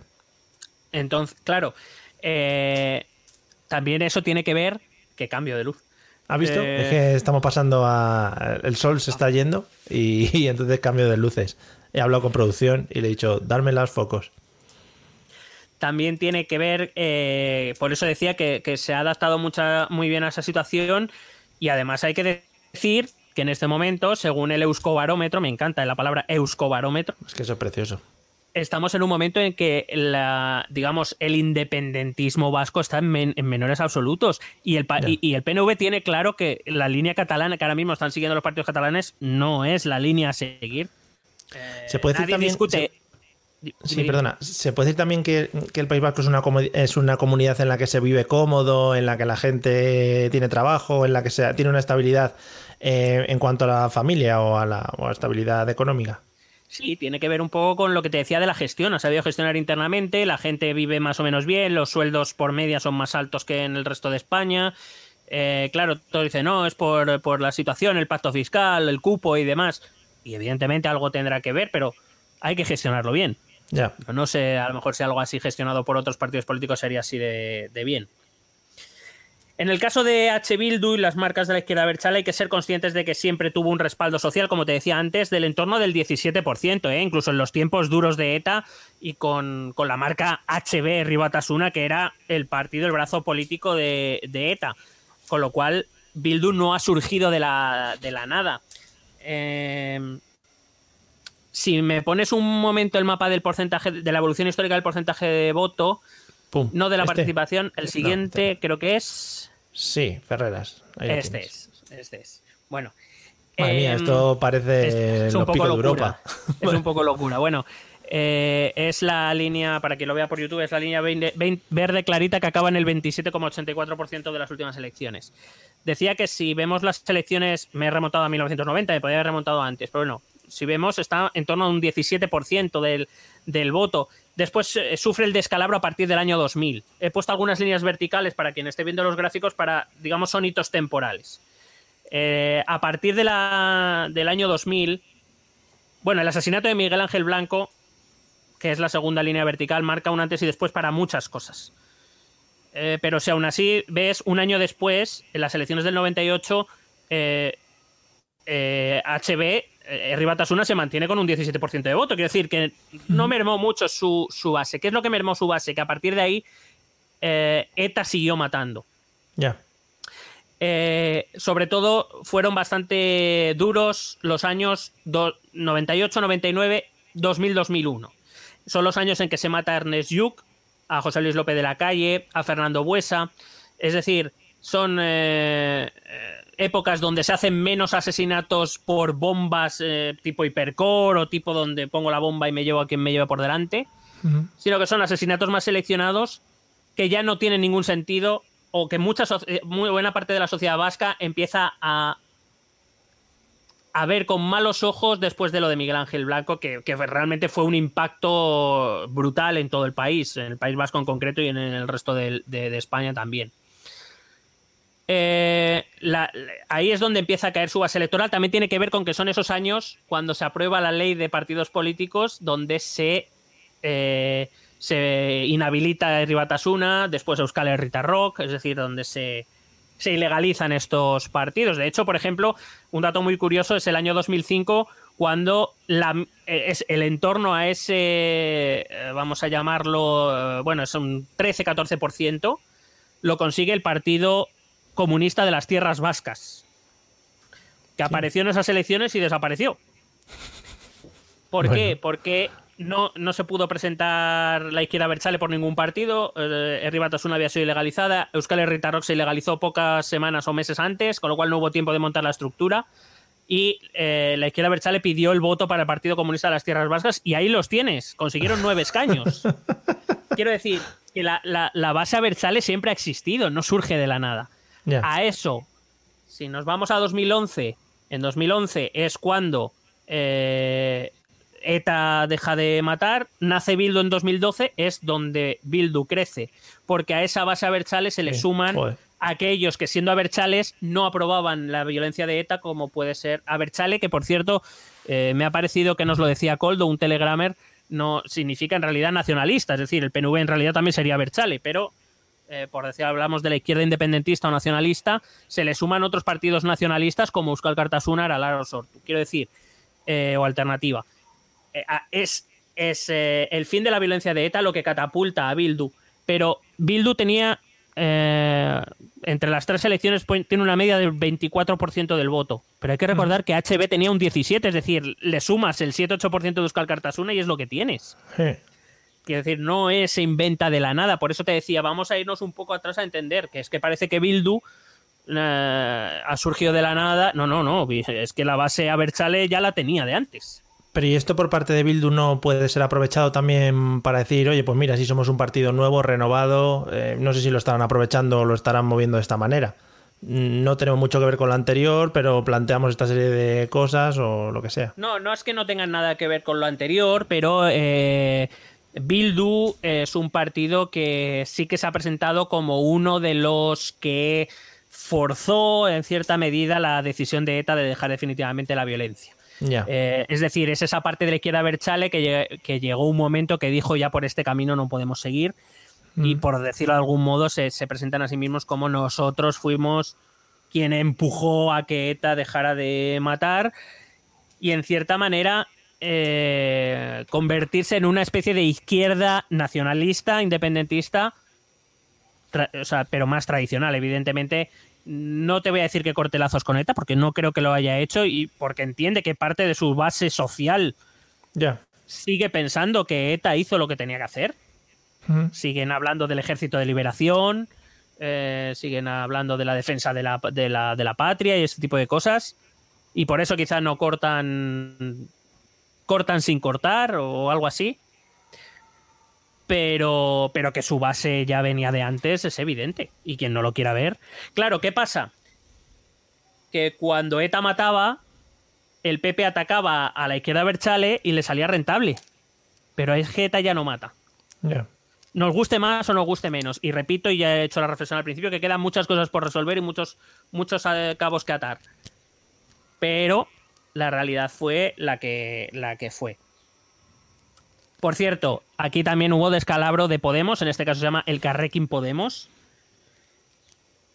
Que eh, hay que recordar que también se nutrió de mucho, o de, de de parte del voto a Berchale o va- parte del voto de Bildu en las elecciones de 2016, que fueron las primeras a las que se presentaron. Eh, para quien vaya a ver la gráfica, he conectado a ese Podemos con Esquerra Batúa, que era un poco la izquierda mm, española, vamos a decirlo, más a la izquierda del PSOE, que se presentaba allí. Y evidentemente su gran subida se debió a que cogió votos del PSOE que cogió votos de Bildu. ¿Por qué el descalabro del Carrequín Podemos? Yo creo que las razones de fondo son exactamente las mismas de las que hemos hablado de Podemos para Galicia un partido que ha puesto y ha, de- y ha depuesto desde Madrid, que no permite la autonomía, que ya no defiende esa plurinacionalidad o no lo hace con, con demasiada eh, con demasiado énfasis, un partido que ha dejado de ser de los círculos y de los militantes para ser un partido de jerarquía. eh, y que para eso, pues el votante ha decidido o volver al, PS al Partido Socialista de Euskadi o, o- o volver a, a Bildu. Es que no es que digas, oye, hemos cambiado un par de cositas y tal, es que es un giro completo de 180 grados hacia las cosas que ellos, por lo que estaban en contra. Es decir, muchas veces eh, peleaban con los partidos tradicionales justo por eso, oye, que esto es muy jerarquizado, nosotros damos el, eh, o tenemos mucho en valor a la palabra del ciudadano, todo ese tipo de cosas. Claro, si tú de repente ya te vendes y te vas hacia el otro lado, pues es un poco chungo mantenerte. Claro. Y, y qué ocurre? Que ese votante de Bildu que había votado a Podemos, que de hecho hay que recordar que en las elecciones generales fue eh, Podemos quien ganó las elecciones, el partido más votado por delante del PNV. En las elecciones generales de 2016, claro, el que se va pensando, joder, es que además vamos a tener fuerza en Madrid, es que le vamos a doblar la mano al PSOE, es Sí. que no es que... Pues cuando ha visto que no, pues ha dicho, Sí, pues vamos. vuelvo. El 6% este de para arriba y para abajo, claro. Bueno, ese 6% es engañoso. Si, si vas un poco atrás, me parece que son dos diapositivas antes, dos imágenes antes, eh, porque pasa un poco lo mismo. Ha sido la participación más baja y en esta podemos ver que Bildu es verdad que ha recuperado algo de voto, pero sigue teniendo menos voto que en 2012. Es decir, tiene más porcentaje porque la participación ha sido menor. Ya. Es decir, no ha recuperado todo lo que perdió, pero porque también se ha visto afectado por la, por la abstención. Pero evidentemente lo de Podemos es un descalabro absoluto. Y es verdad que Bildu, tanto Bildu como PNV se han beneficiado de que aunque le han votado menos gente, al haber vi- habido menos participación, la proporción de su voto ha sido mayor y por eso ha tenido más, más escaños. Si miramos al Partido Socialista de Euskadi, se ha convertido en un partido, yo creo que sin opción de gobernar. Eh, recuerdo que lo hizo en 2009 a 2012, lo hizo con el apoyo externo del Partido Popular, lo que yo creo que también se le ha castigado. Desde entonces el, PS el PSE no dejó de bajar hasta estas últimas elecciones. Porque claro, no es lo mismo. El, el Partido Socialista de Euskadi es un partido que yo creo que sí que está Tax day is coming. Oh, no.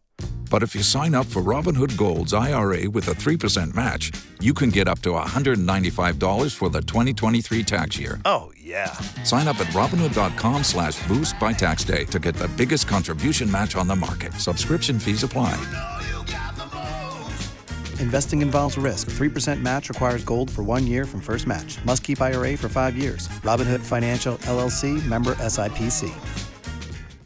integrado dentro del sistema político vasco, pero al cual se le ve bien que gobierne con el PNV, pero no se le ve muy allá que gobierne con el PP.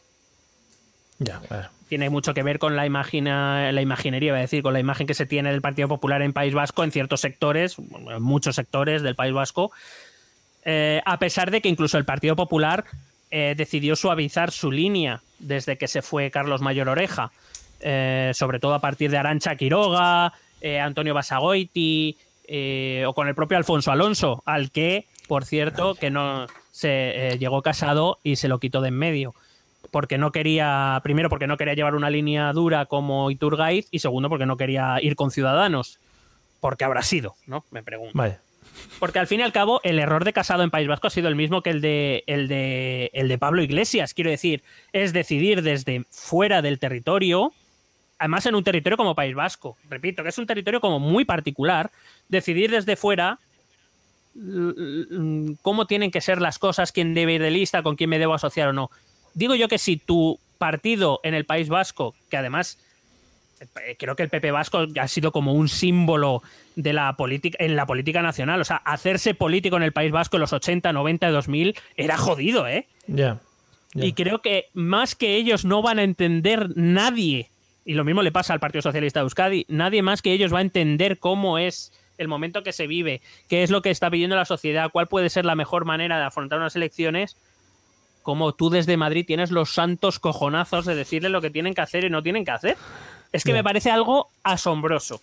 Pero bueno, es la, es la norma general de, de jefe empleado en cuanto a que, oye, si tienes empleados que son muy buenos en su ámbito y conocen su entorno, oye, ¿por qué no delegas en ellos y al final vas a sacar, vas a sacar mejor rendimiento, ¿no? Pero eso es una cosa que ya digo que incluso en el trabajo, cuando nos enfrentamos a este tipo de jerarquías, no se suele entender muy bien.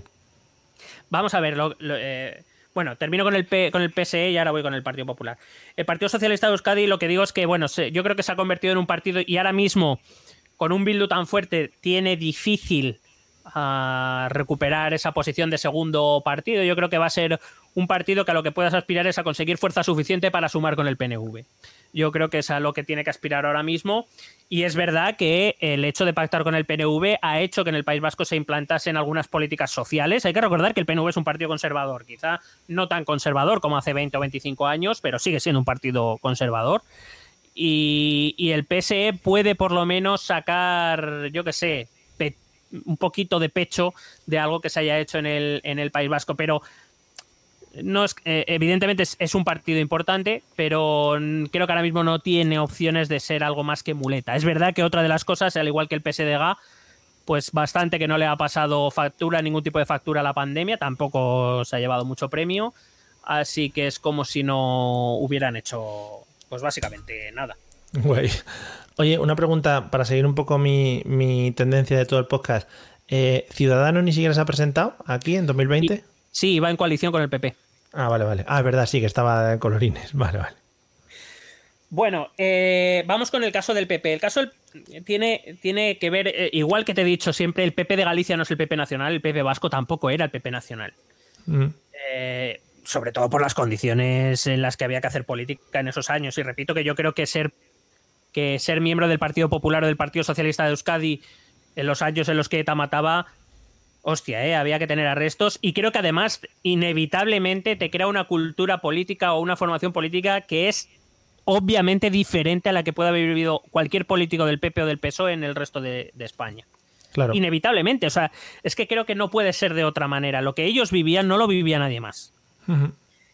Eh, si tú, si, si repasamos el porcentaje de votos, vemos que el Partido Popular, desde la entrada de los años 90, eh, el Partido Popular, que ya por entonces tenía entre sus dirigentes, o sus dirigentes máximos eran Mayor Oreja e Iturgaiz, claro, aquella política en la que se enfrentaban abiertamente con ETA, bueno, tenía dirigentes como Gregorio Ordóñez, por ejemplo, mm, que también fue asesinado por ETA y demás. Aquella política de salir a una plaza pública a enfrentarse dialécticamente a ETA y a sus seguidores, claro que le daba rédito. Es que era muy valiente hacer eso. Claro. Era extraordinariamente valiente y rompedor. Una vez ETA deja de matar, eh, o digamos, es verdad que desciende la actividad de ETA a partir de 2004, el atentado de Barajas y demás, que también fue otro, otro, mm, otro, bueno, quiero decir, todos los asesinatos de ETA fueron malos pasos, pero dentro de la estrategia, si nos pusiésemos en la mentalidad de ETA, fue un error estratégico extraordinariamente eh, estúpido. Eh, a partir de ahí, cuando empieza a bajar la intensidad de, la acción armada de ETA, también por la acción de las fuerzas policiales, que empiezan a tosigar bastante más a ETA, el rechazo que recibe de cierta parte del País Vasco que hasta ese momento no recibía, etcétera, el PP empieza a bajar porque eh, porque bueno, se le empieza a ver un partido cada vez menos necesario. Pero la realidad es que re- recoger a Iturgaiz 20 años después o 15 años después para hacer la misma campaña electoral que hizo en el año 1994, cuando él fue, o 98, Claro. que fue cabeza de lista, ya no tiene sentido. Es que el País Vasco de 2020 no es el de 1998 o el de 2001. Por eso no entendí muy bien cómo era capaz de sustituir a Alfonso Alonso por, por Carlos Iturgaiz. Porque además me dices, bueno, me traes una cara nueva, me traes... No, no, es que me traes al tipo que hacía las mismas campañas en 1994. Claro, dice, joder, si lo hizo bien en ese año, ¿no? Ahora, uf, ¿qué puede fallar, no? Para que ahora esto se desvíe un poquito. Joder. Alfonso Alonso, que era otro, este ha caído, pero también es de la ala moderada del PP, que quiso mantener la marca del PP sin ciudadanos como hizo Feijó. Fe- a Feijó también se la quisieron colar, lo que pasa es que Feijó tenía una, una mayoría absoluta y dijo Feijó. No. ¿Vale? Pero Alfonso Alonso le echaron, porque no tenía ese poder, para hacer la eh, coalición con Ciudadanos. Pero qué, pero os quiero decir, precisamente en estos territorios es donde un partido debería mantener su identidad. Mezclarse con Ciudadanos que era intentar maximizar votos, si es que ni siquiera Ciudadanos había conseguido superar a UPyD en grandes cantidades. Bueno, al contrario, es que UPyD tuvo un escaño en el Parlamento Vasco. Ciudadanos no consiguió ni eso en 2016. Joder, UPyD. Ojalá vuelvan. Entonces, ¿qué quiero decir? Además, la Pues lo- tendencia, se ve, la tendencia a la baja se ve muy clara, ¿no? En- durante todos los años en cuanto a porcentaje de votos del Partido Popular. Sí, porque eh, ya te digo, sobre todo a raíz de. Bueno, eh, todo empezó desde el año 2001, cuando empezó el tema del plan Ibarreche, no sé si te acuerdas también. Sí, es que hombre, podemos joder. met- meternos en la política vasca puede ser algo fascinante. Pero es verdad que, eh, sobre todo a partir de 2000, bueno, en 2001 tocó techo, en 2005 bajó, pero bueno, se mantenía en niveles todavía altos. Eh, digamos que el, el- el descenso de la actividad de ETA, como digo, yo creo que el PP perdió parte de lo que le había hecho crecer, que era esa confrontación con ETA. Cuando ETA se debilitaba, el PP se debilitaba porque no tenía enemigo.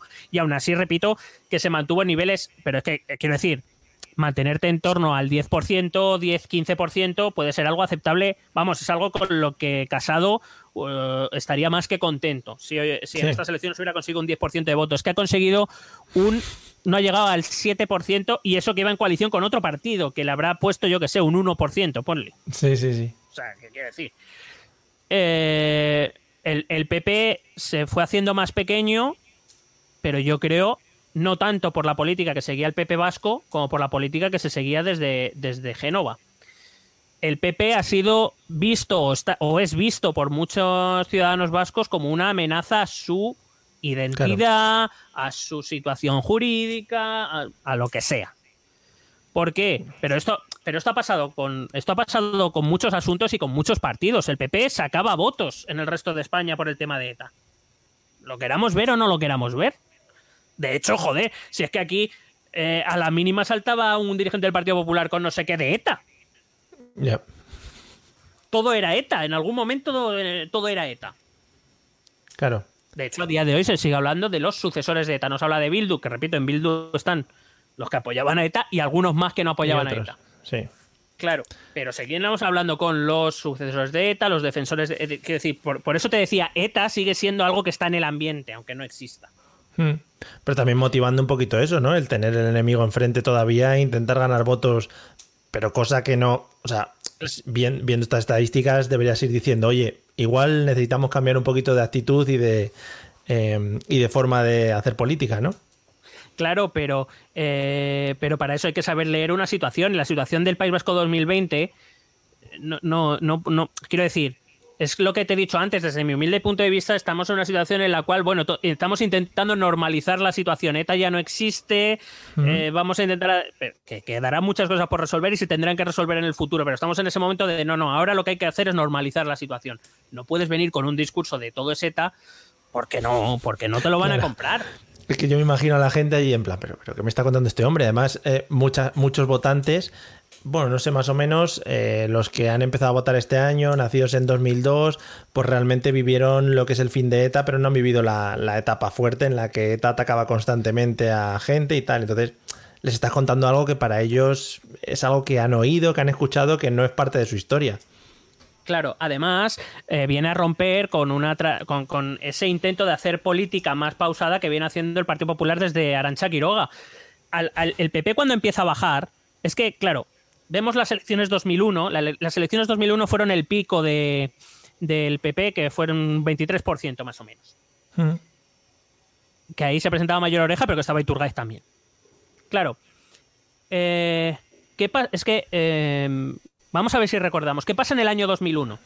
En el año 2001, ¿quién gobierna en, el quién está en el gobierno central? A ver si te Es una pregunta. Sí, sí. Yo qué sé, yo qué sé. No tengo ni idea, no me acuerdo. Ansar. Estaba Joder, es que, claro, eh, tam- tampoco, no, me- no me lo hubiera jugado mucho tampoco. Estaba Ansar. Ansar con mayoría absoluta. Maravilla, esos son los grandes momentos de España. ¿Qué pasó en 2001? Que el PP, el gobierno del PP, se sienta a negociar con ETA. Que esto algunos lo han querido olvidar, pero esto fue así. Todos los gobiernos han intentado negociar con ETA. Yo no seré quien lo critique, por cierto. Eh, claro. ¿Por qué, se va, Ma- ¿Por qué Mayor Oreja no se presenta a las siguientes elecciones? ¿Por qué se va al Parlamento Europeo? Porque dice, o sea, estoy yo aquí, liando la que estoy liando, ganando escaños y escaños, mejorando el partido, para que tú te sientes ahora con ETA a hablar. Ya. Y entonces el PP Vasco empieza una línea nueva. Pero claro, el fracaso de la negociación del gobierno Aznar hace que desde Madrid se vuelva otra vez al ataque contra ETA. Con lo cual, ¿qué pasa? Que el PP vasco en realidad siempre ha sido muy diferente al PP central. De hecho, creo que fue muy célebre un programa que hizo Jordi Éboles de Un Salvados, de recién, cuando, ETA decidió anunciar la, el fin de la violencia, en el que aparecía un, dirigente, un, concejal de Rentería o de alguno de estos pueblos vascos del PP, diciendo cosas que jamás se, vamos, jamás te diría alguien del PP nacional. Como por ejemplo, sí, sí, aquí ha habido torturas. Eso yo no se lo he oído a ningún. Vamos, jamás se me ocurriría. Con o sea, que, y que él era del PP, quiero decir. Que defendía posturas del PP, pero que es que él, los dirigentes del PP vasco, los miembros del Partido Popular Vasco, han vivido realidades que los de Madrid, Galicia, Andalucía, Valencia no han vivido. Claro. En el momento que la política vasca se empieza a dirigir desde, desde Madrid, es cuando el PP empieza a perder. Y fíjate que la caída es más moderada todavía en los años, como te digo, de Arancha Quiroga, Basagoiti, eh, Alfonso Alonso todavía. Pero le dicen, no, no, que te vamos a volver a traer a Iturgaiz. El de hace 25 años, a el mismo, te lo voy a traer. Pues que va a decir, venga, chico, hasta luego. Claro, que me flipa, me flipa porque teniendo, teniendo tan cerca un caso de éxito como el que hemos hablado de Núñez Feijó que al final ha sido un poco delegar en el todo el trabajo, no sé cómo, volvemos a lo de antes, no sé cómo la gente no puede parar y decir, oye, vamos a intentar imitar esto, vamos a intentar dejar que la gente de allí eh, planifique el cómo se van a atacar estas elecciones eh, en vez de llevarlo todo desde un gobierno central. No sé si es por imponer sus huevos encima de la mesa o por qué. Bueno, yo entiendo que quiere ser por introducir una estrategia global, pero claro, en una estrategia global te estás cargando una estrategia más concreta. Y además, en este caso, mm, aquí quizás son, tengo menos, menos pruebas para ello, pero yo creo que es bastante lógico lo que voy a decir. Mira, em, eh, recuerdo que Ciudadanos es un partido que defiende que hay que eliminar los fueros vascos y devolver a tanto a Navarra como a País Vasco al régimen eh, normal, digamos, de las autonomías. Sacarlo de su especialidad. Algo que ni siquiera ha defendido, por lo menos no en los últimos años, el PP Vasco. Claro, ¿qué ocurre? Cuando tú te alías con un partido que quiere quitar eso del País Vasco, algo con lo que se identifica la inmensa mayoría de vascos, pues ¿qué estás haciendo? ¿Por qué Alfonso Alonso no se quiere aliar con Ciudadanos? Porque no quiere tener que defender eso, porque eso es muerte para el PP pero a, a, Casado y a Teo y a los amigos eso les da igual. Entonces, ¿qué sentido tiene? Si a eso le quitas, ponte que, yo voy a poner, ¿eh? Ponle que eso le ha quitado un 2% de voto. De gente del PP que no quiere que se quiten los fueros vascos. Le quitas el 2% que ha sacado Vox, que sale del PP, no puede salir de otro sitio. Sí estaríamos en un 10%, es decir, estaríamos en los niveles de 2016 con Alfonso Alonso sin ciudadanos y con una, digamos, con una política del PP vasco más reconocible. Yo creo que es que eh, eh, esta debacle, esos cuatro, tres, cuatro puntos que ha perdido el PP, los ha perdido Casado. Y el problema es que a ver quién levanta esto ahora. Es que cada vez va, a ser peor. Ya, ya. Porque, porque claro, mmm, a ver tú cómo te presentas, bueno, primero a ver lo que va haciendo Casado y compañía, y segundo cómo te presentas todas las siguientes elecciones diciendo, ¿os acordáis de las tonterías que dijimos en 2020? Que no valen, no valen. Claro. Lo siento mucho, todo puede hacer. Claro. ¿De, dónde ha sacado el, el, feudo más tradicional o donde más votos? Bueno, siempre ha sido San Sebastián por un lado y eh, Álava eh, es de donde más votos sacaba el, el Partido Popular. ¿De dónde ha sacado el escaño Vox? De Álava. O sea, quiero decir, es que si no te estás dando cuenta de esas cosas, si Vox, Vox, Vox, es que fíjate lo que estoy diciendo, que no es Andalucía, que no es Madrid, que no es Valencia, si Vox te ha quitado un escaño en el País Vasco es que tienes un problema. Muy gordo. Así que, bueno, pues eso. Eh, bueno, en Galicia, evidentemente, no he dicho nada. Bueno, si me pones los resultados, porfa. Sí, hombre. Ahí las tienes. Fenomenal. Eh, en Galicia no he dicho nada, es un gobierno de mayoría absoluta de Fijó. Aquí parece, parece ha habido pactos. y además parece que están muy por la labor de renovar el pacto PNV-Partido Socialista. Eh, a quienes decían un, un pacto PNV-EH Bildu, vamos a ver, el PNV no es tonto. O sea, quiero decir, no va a hacer lo de Junts per Cataluña o como se llama en este mes y es que es republicana, no lo van a hacer. Claro. Por, otro lado, el PNV es lo suficientemente inteligente porque, vuelvo a repetir, ellos con Bildu van a poder llegar a muchos acuerdos, sobre todo lo que tiene que ver con la identidad nacional, ese tipo de cosas. Pero primero, son muy diferentes en lo económico y en lo social. Son muy diferentes. Y segundo, eh, el PNV eh, es lo suficientemente inteligente como para sí, yo llego a algunos acuerdos porque somos vascos, porque no sé qué, porque esto ya no tiene nada que ver con ETA, pero pactos, pactos tampoco vamos a hacer demasiados que lo de ETA sigue resonando, por lo que pueda pasar. Es decir, están un poco ahí. Y por otro lado, a los, a los eh, vamos, me esto no lo voy a descartar del todo, pero me sorprendería extraordinariamente que Bildu, PSE y el Carrequín Podemos llegaran a un acuerdo para, para gobernar. Me sorprendería mucho Primero porque porque Idoya Mendía ya ha dicho que bueno, que de momento con el PNV les ha ido bien. Segundo, porque por eso el, pacto PNV-PSE ha funcionado correctamente, la gente parece estar contenta, con lo cual. Claro.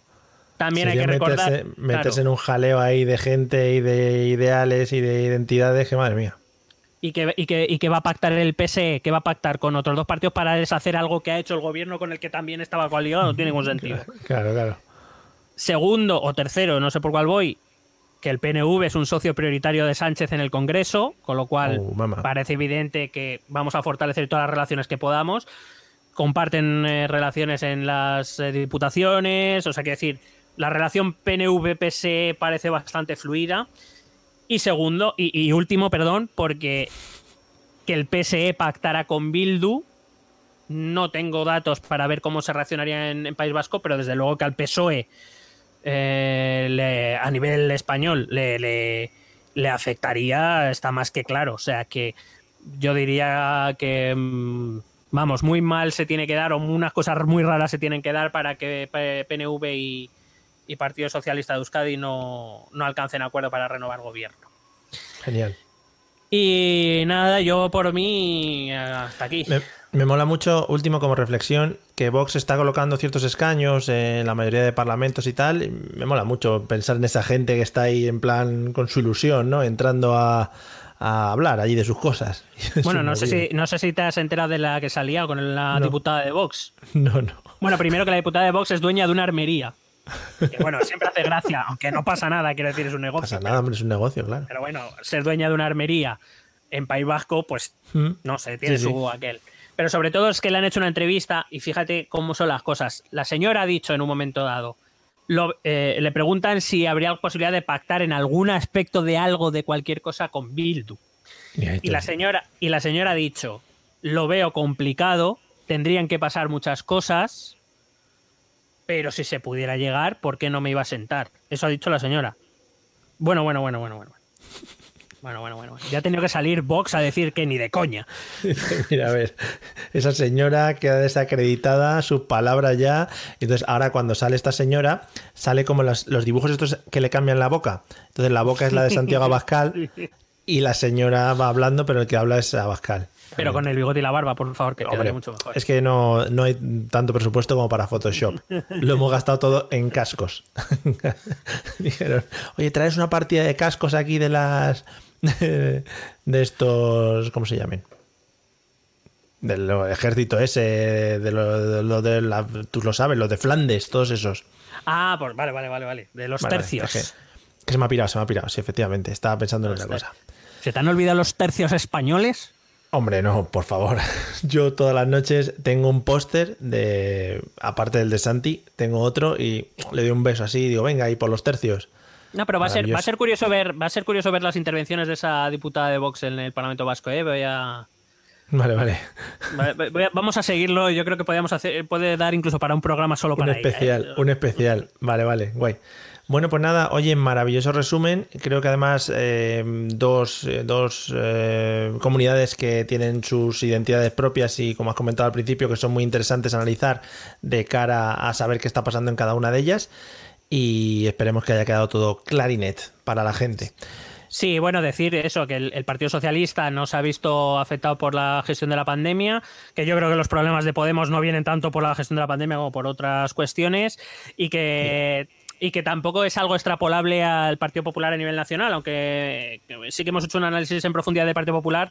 Eh, bueno, a la, postre eh, no creo que esto afecte mucho porque el Partido Popular ya estaba muy bajo en País Vasco y en Galicia siguen teniendo el PP gallego, o sea que de cierta manera a nivel nacional no debería o no podemos extrapolar muchas conclusiones para el PP nacional, a pesar de que sí que creo que el PP nacional ha tenido responsabilidades en los, malos, en los resultados de uno y otro sitio. Guay. Bueno, pues nada, con este resumen nos quedamos. Eh, vamos a escuchar los métodos de contacto, te voy a avisar lo vas a flipar. No ha habido cambios en los métodos de contacto, pero ojo a la realización de hoy. Ojito a la realización de hoy. Escuchad los métodos de contacto, amigos, porque es con lo que os ponéis en contacto con nosotros, ¿vale? Y es importante. ¿Quieres preguntarnos algo? ¿Proponernos algún tema? ¿Exponernos tu opinión? Ponte en contacto con nosotros. Es muy fácil. Envíanos un correo electrónico a esta dirección. Esto también es política.gmail.com. También puedes escribirnos en nuestra página de Facebook. Esto también es política. O en nuestra cuenta de Twitter, arroba etepolítica.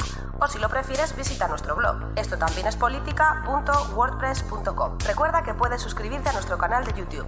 Y si quieres charlar con nosotros directamente, únete a nuestro grupo de Telegram. Busca el enlace en nuestras redes sociales porque tú también formas parte de Esto también es política. Flipas, creo que lo has flipado. Estoy o sea, cacao maravillado, estoy. Eh, es que somos Globomedia ya. Somos Globomedia. Para los que no lo hayáis visto en YouTube, hemos, hemos metido ya, bueno, pues un cartel con los métodos de contacto, con unas animaciones que ni Disney Enterprise no, no, no, eh, lo monta. Bueno, ¿qué más? Eh, ¿Crees que hemos tocado el tope ya de la maravilla no. en cuanto a este no, no, no, no, no. ¿Crees no, no, creo que crecer? tenemos todavía un margen de mejora pequeño, muy pequeño. ¿Crees que ya, incluso ¿eh? Pero- podemos hacer unos podemos hacer unos métodos de contacto sin erratas, ¿no? incluso, ¿no? Con los métodos de contacto de ahora. podríamos, lleg- podríamos llegar en algún momento a eso. Vale, no lo veo vale. cercano, pero pudiera ser. Pero Bueno, bueno, se puede trabajar. Es decir, que Nos los métodos de contacto, que los métodos de contacto sean realmente los métodos de contacto actuales, ¿no? Por decir así por encima. Eso, bueno, eso sería. Puf. Pero bueno, poco a poco. Yo creo que hay que ir paso a paso tampoco. Es lo que nos ha llevado a la fama. Oye, efectivamente. Oye, no sé si lo hemos hablado aquí, eh, no sé si lo he hablado contigo. eh, eh, ¿Sabes quién han sido los grandes eh, beneficiados o los grandes ganadores, podríamos decir, de la selectividad o la EBAU o como se llame ahora esta última que se ha hecho ahora hace poco? No, ¿Te has quedado picueter? ¿No? bastante. Vale, son personas, personajes famosos que salen en televisión. Te voy, te voy ya. Te voy ya cerrando el círculo, ¿vale? Es más, te puedo decir la cadena y todo. Personas que salen en Telecinco, ¿vale? Telecinco, la cadena amiga. Cuidado, que te vas a quedar. Ah, algo he oído, algo he oído de uno. No sé si hay más, pero algo he oído de un musculito, ¿no? Rafa Mora Correcto. ha sacado un, ha sacado un 7 y pico en la EBAU. Va a hacer periodismo. Amigos, es decir, no sé muy bien para qué, si ya estaba sacando dinero haciendo eso, que va a seguir haciendo lo mismo. Y a mí me viene bien, a mí me viene bien, perdona antes de que digas el Sí. otro, me viene bien para el curso que viene decirle si Rafa Mora saca un 7 chavales Claro, a mis joder, alumnos. es que Vamos a ver, lo tenéis chupado, chicos. Rafa Mora, sí. Sin faltar a Rafa Mora, ¿eh? Por nuestra No, no, no, parte, no, pero quiero, quiero decir, quiero decir, tantos años después de acabar lo que acabara, no sé si pillo cobo o segundo de bachillerato. Oye, se ha preparado la selectividad y un 7, no, tío. no. Bueno, y creo que el otro, esto me han llegado rumores, pero no te lo puedo. Sí, sí, no te lo puedo asegurar al 100%, pero creo que el otro es Kiko Matamoros y también va a hacer periodismo. No, sí, no, sí, sí. Bueno, sí, joder, periodismo. Cuidado. eh. Tú imagínate llegar a tu clase, Esta ¿no? clase. De, de, yo que sé, primero de radio y llegas allí y te encuentras a los dos musculazos, porque Kiko Matamoros tiene que ser like an armario. Pero Kiko, espérate, allí- espérate. ¿Kiko es el que tiene tatu a la cabeza? No, perdón. El otro, el otro. El que tiene tatuada la cabeza es Coto. Ese no, ese no puede estudiar nada Ah. porque ya la cabeza la tiene loca. Ese ya está loco de la vida. Bueno, a ver, a ver si me vas a decir a priori. Ahora, claro, conocido este dato me cambia la opinión, pero a priori yo por, por, por Coto o por Kiko, ya no sé quién me estás hablando, tampoco daba mucho, mucho, ¿eh? Kiko, hombre, el, el ex de Macoque. ¿Se han Es separado? Joder, hace muchos años ya. Si Macoque ha estado luego con. Que. Macoque ha estado luego con un italiano de gran hermano y no sé qué. O con. Sí, uno de estos. Pero, o sea, ¿Crees? claro, o sea, el que era más delgado, ahora ya no sé cómo será, pero era más No, delgado no. en tiempos. No, no, el delgado era el Coto, que era el que estaba zumbado. Este está la, Ah, la vale, estamos ya en, te digo, estamos en com- Kiko, estamos en Kiko, joder, como un ropero, sí, sí, como un armario ropero del Ikea. O sea, es doble puerta además. Y Rafa Mora, tú imagínate que, ya te digo, llega allí y dice, vamos a presentar un proyecto, venga, aquí, delante de la clase. Ahí primero para la distancia social va a estar complicado con todo lo que Claro, ocupan. la de camúsculo. Y segundo, y segundo también te digo, yo entro en mi clase, veo a, a Kiko Matamoros y a Rafa Mora y lo primero que me pregunto es, mm, me he equivocado. O sea, A tope.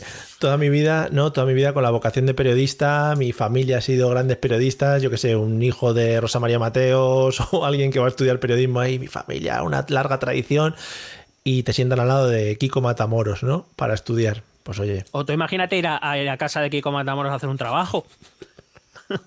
con todo el respeto desde aquí hacia Kiko Matamoros, por supuesto, y que se lo ha ganado, se lo ha ganado. Al final, lo No, decíamos al principio, lo que decíamos al principio, si las reglas son estas y Claro, él claro. está dentro de estas reglas, pa'lante con él. Oye, pero vamos a ver, se lo ha preparado, lo ha sacado, enhorabuena por él. Un poco No, no, de... fenomenal. Pero vamos a ver, también me río de alguno de mis alumnos, no pasa nada. O sea, quiero decir, Pero sonrisas de, de bueno, de, que de no, hombre, vamos a ver, se lo han- si es que eso no se lo va a quitar nadie.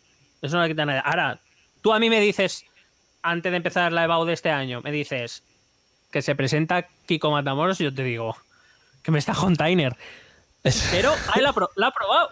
Pues Sí, sí. ole por él, ole. no, a, a tope, a tope con Rafa Ahora y a tope con también- Kiko.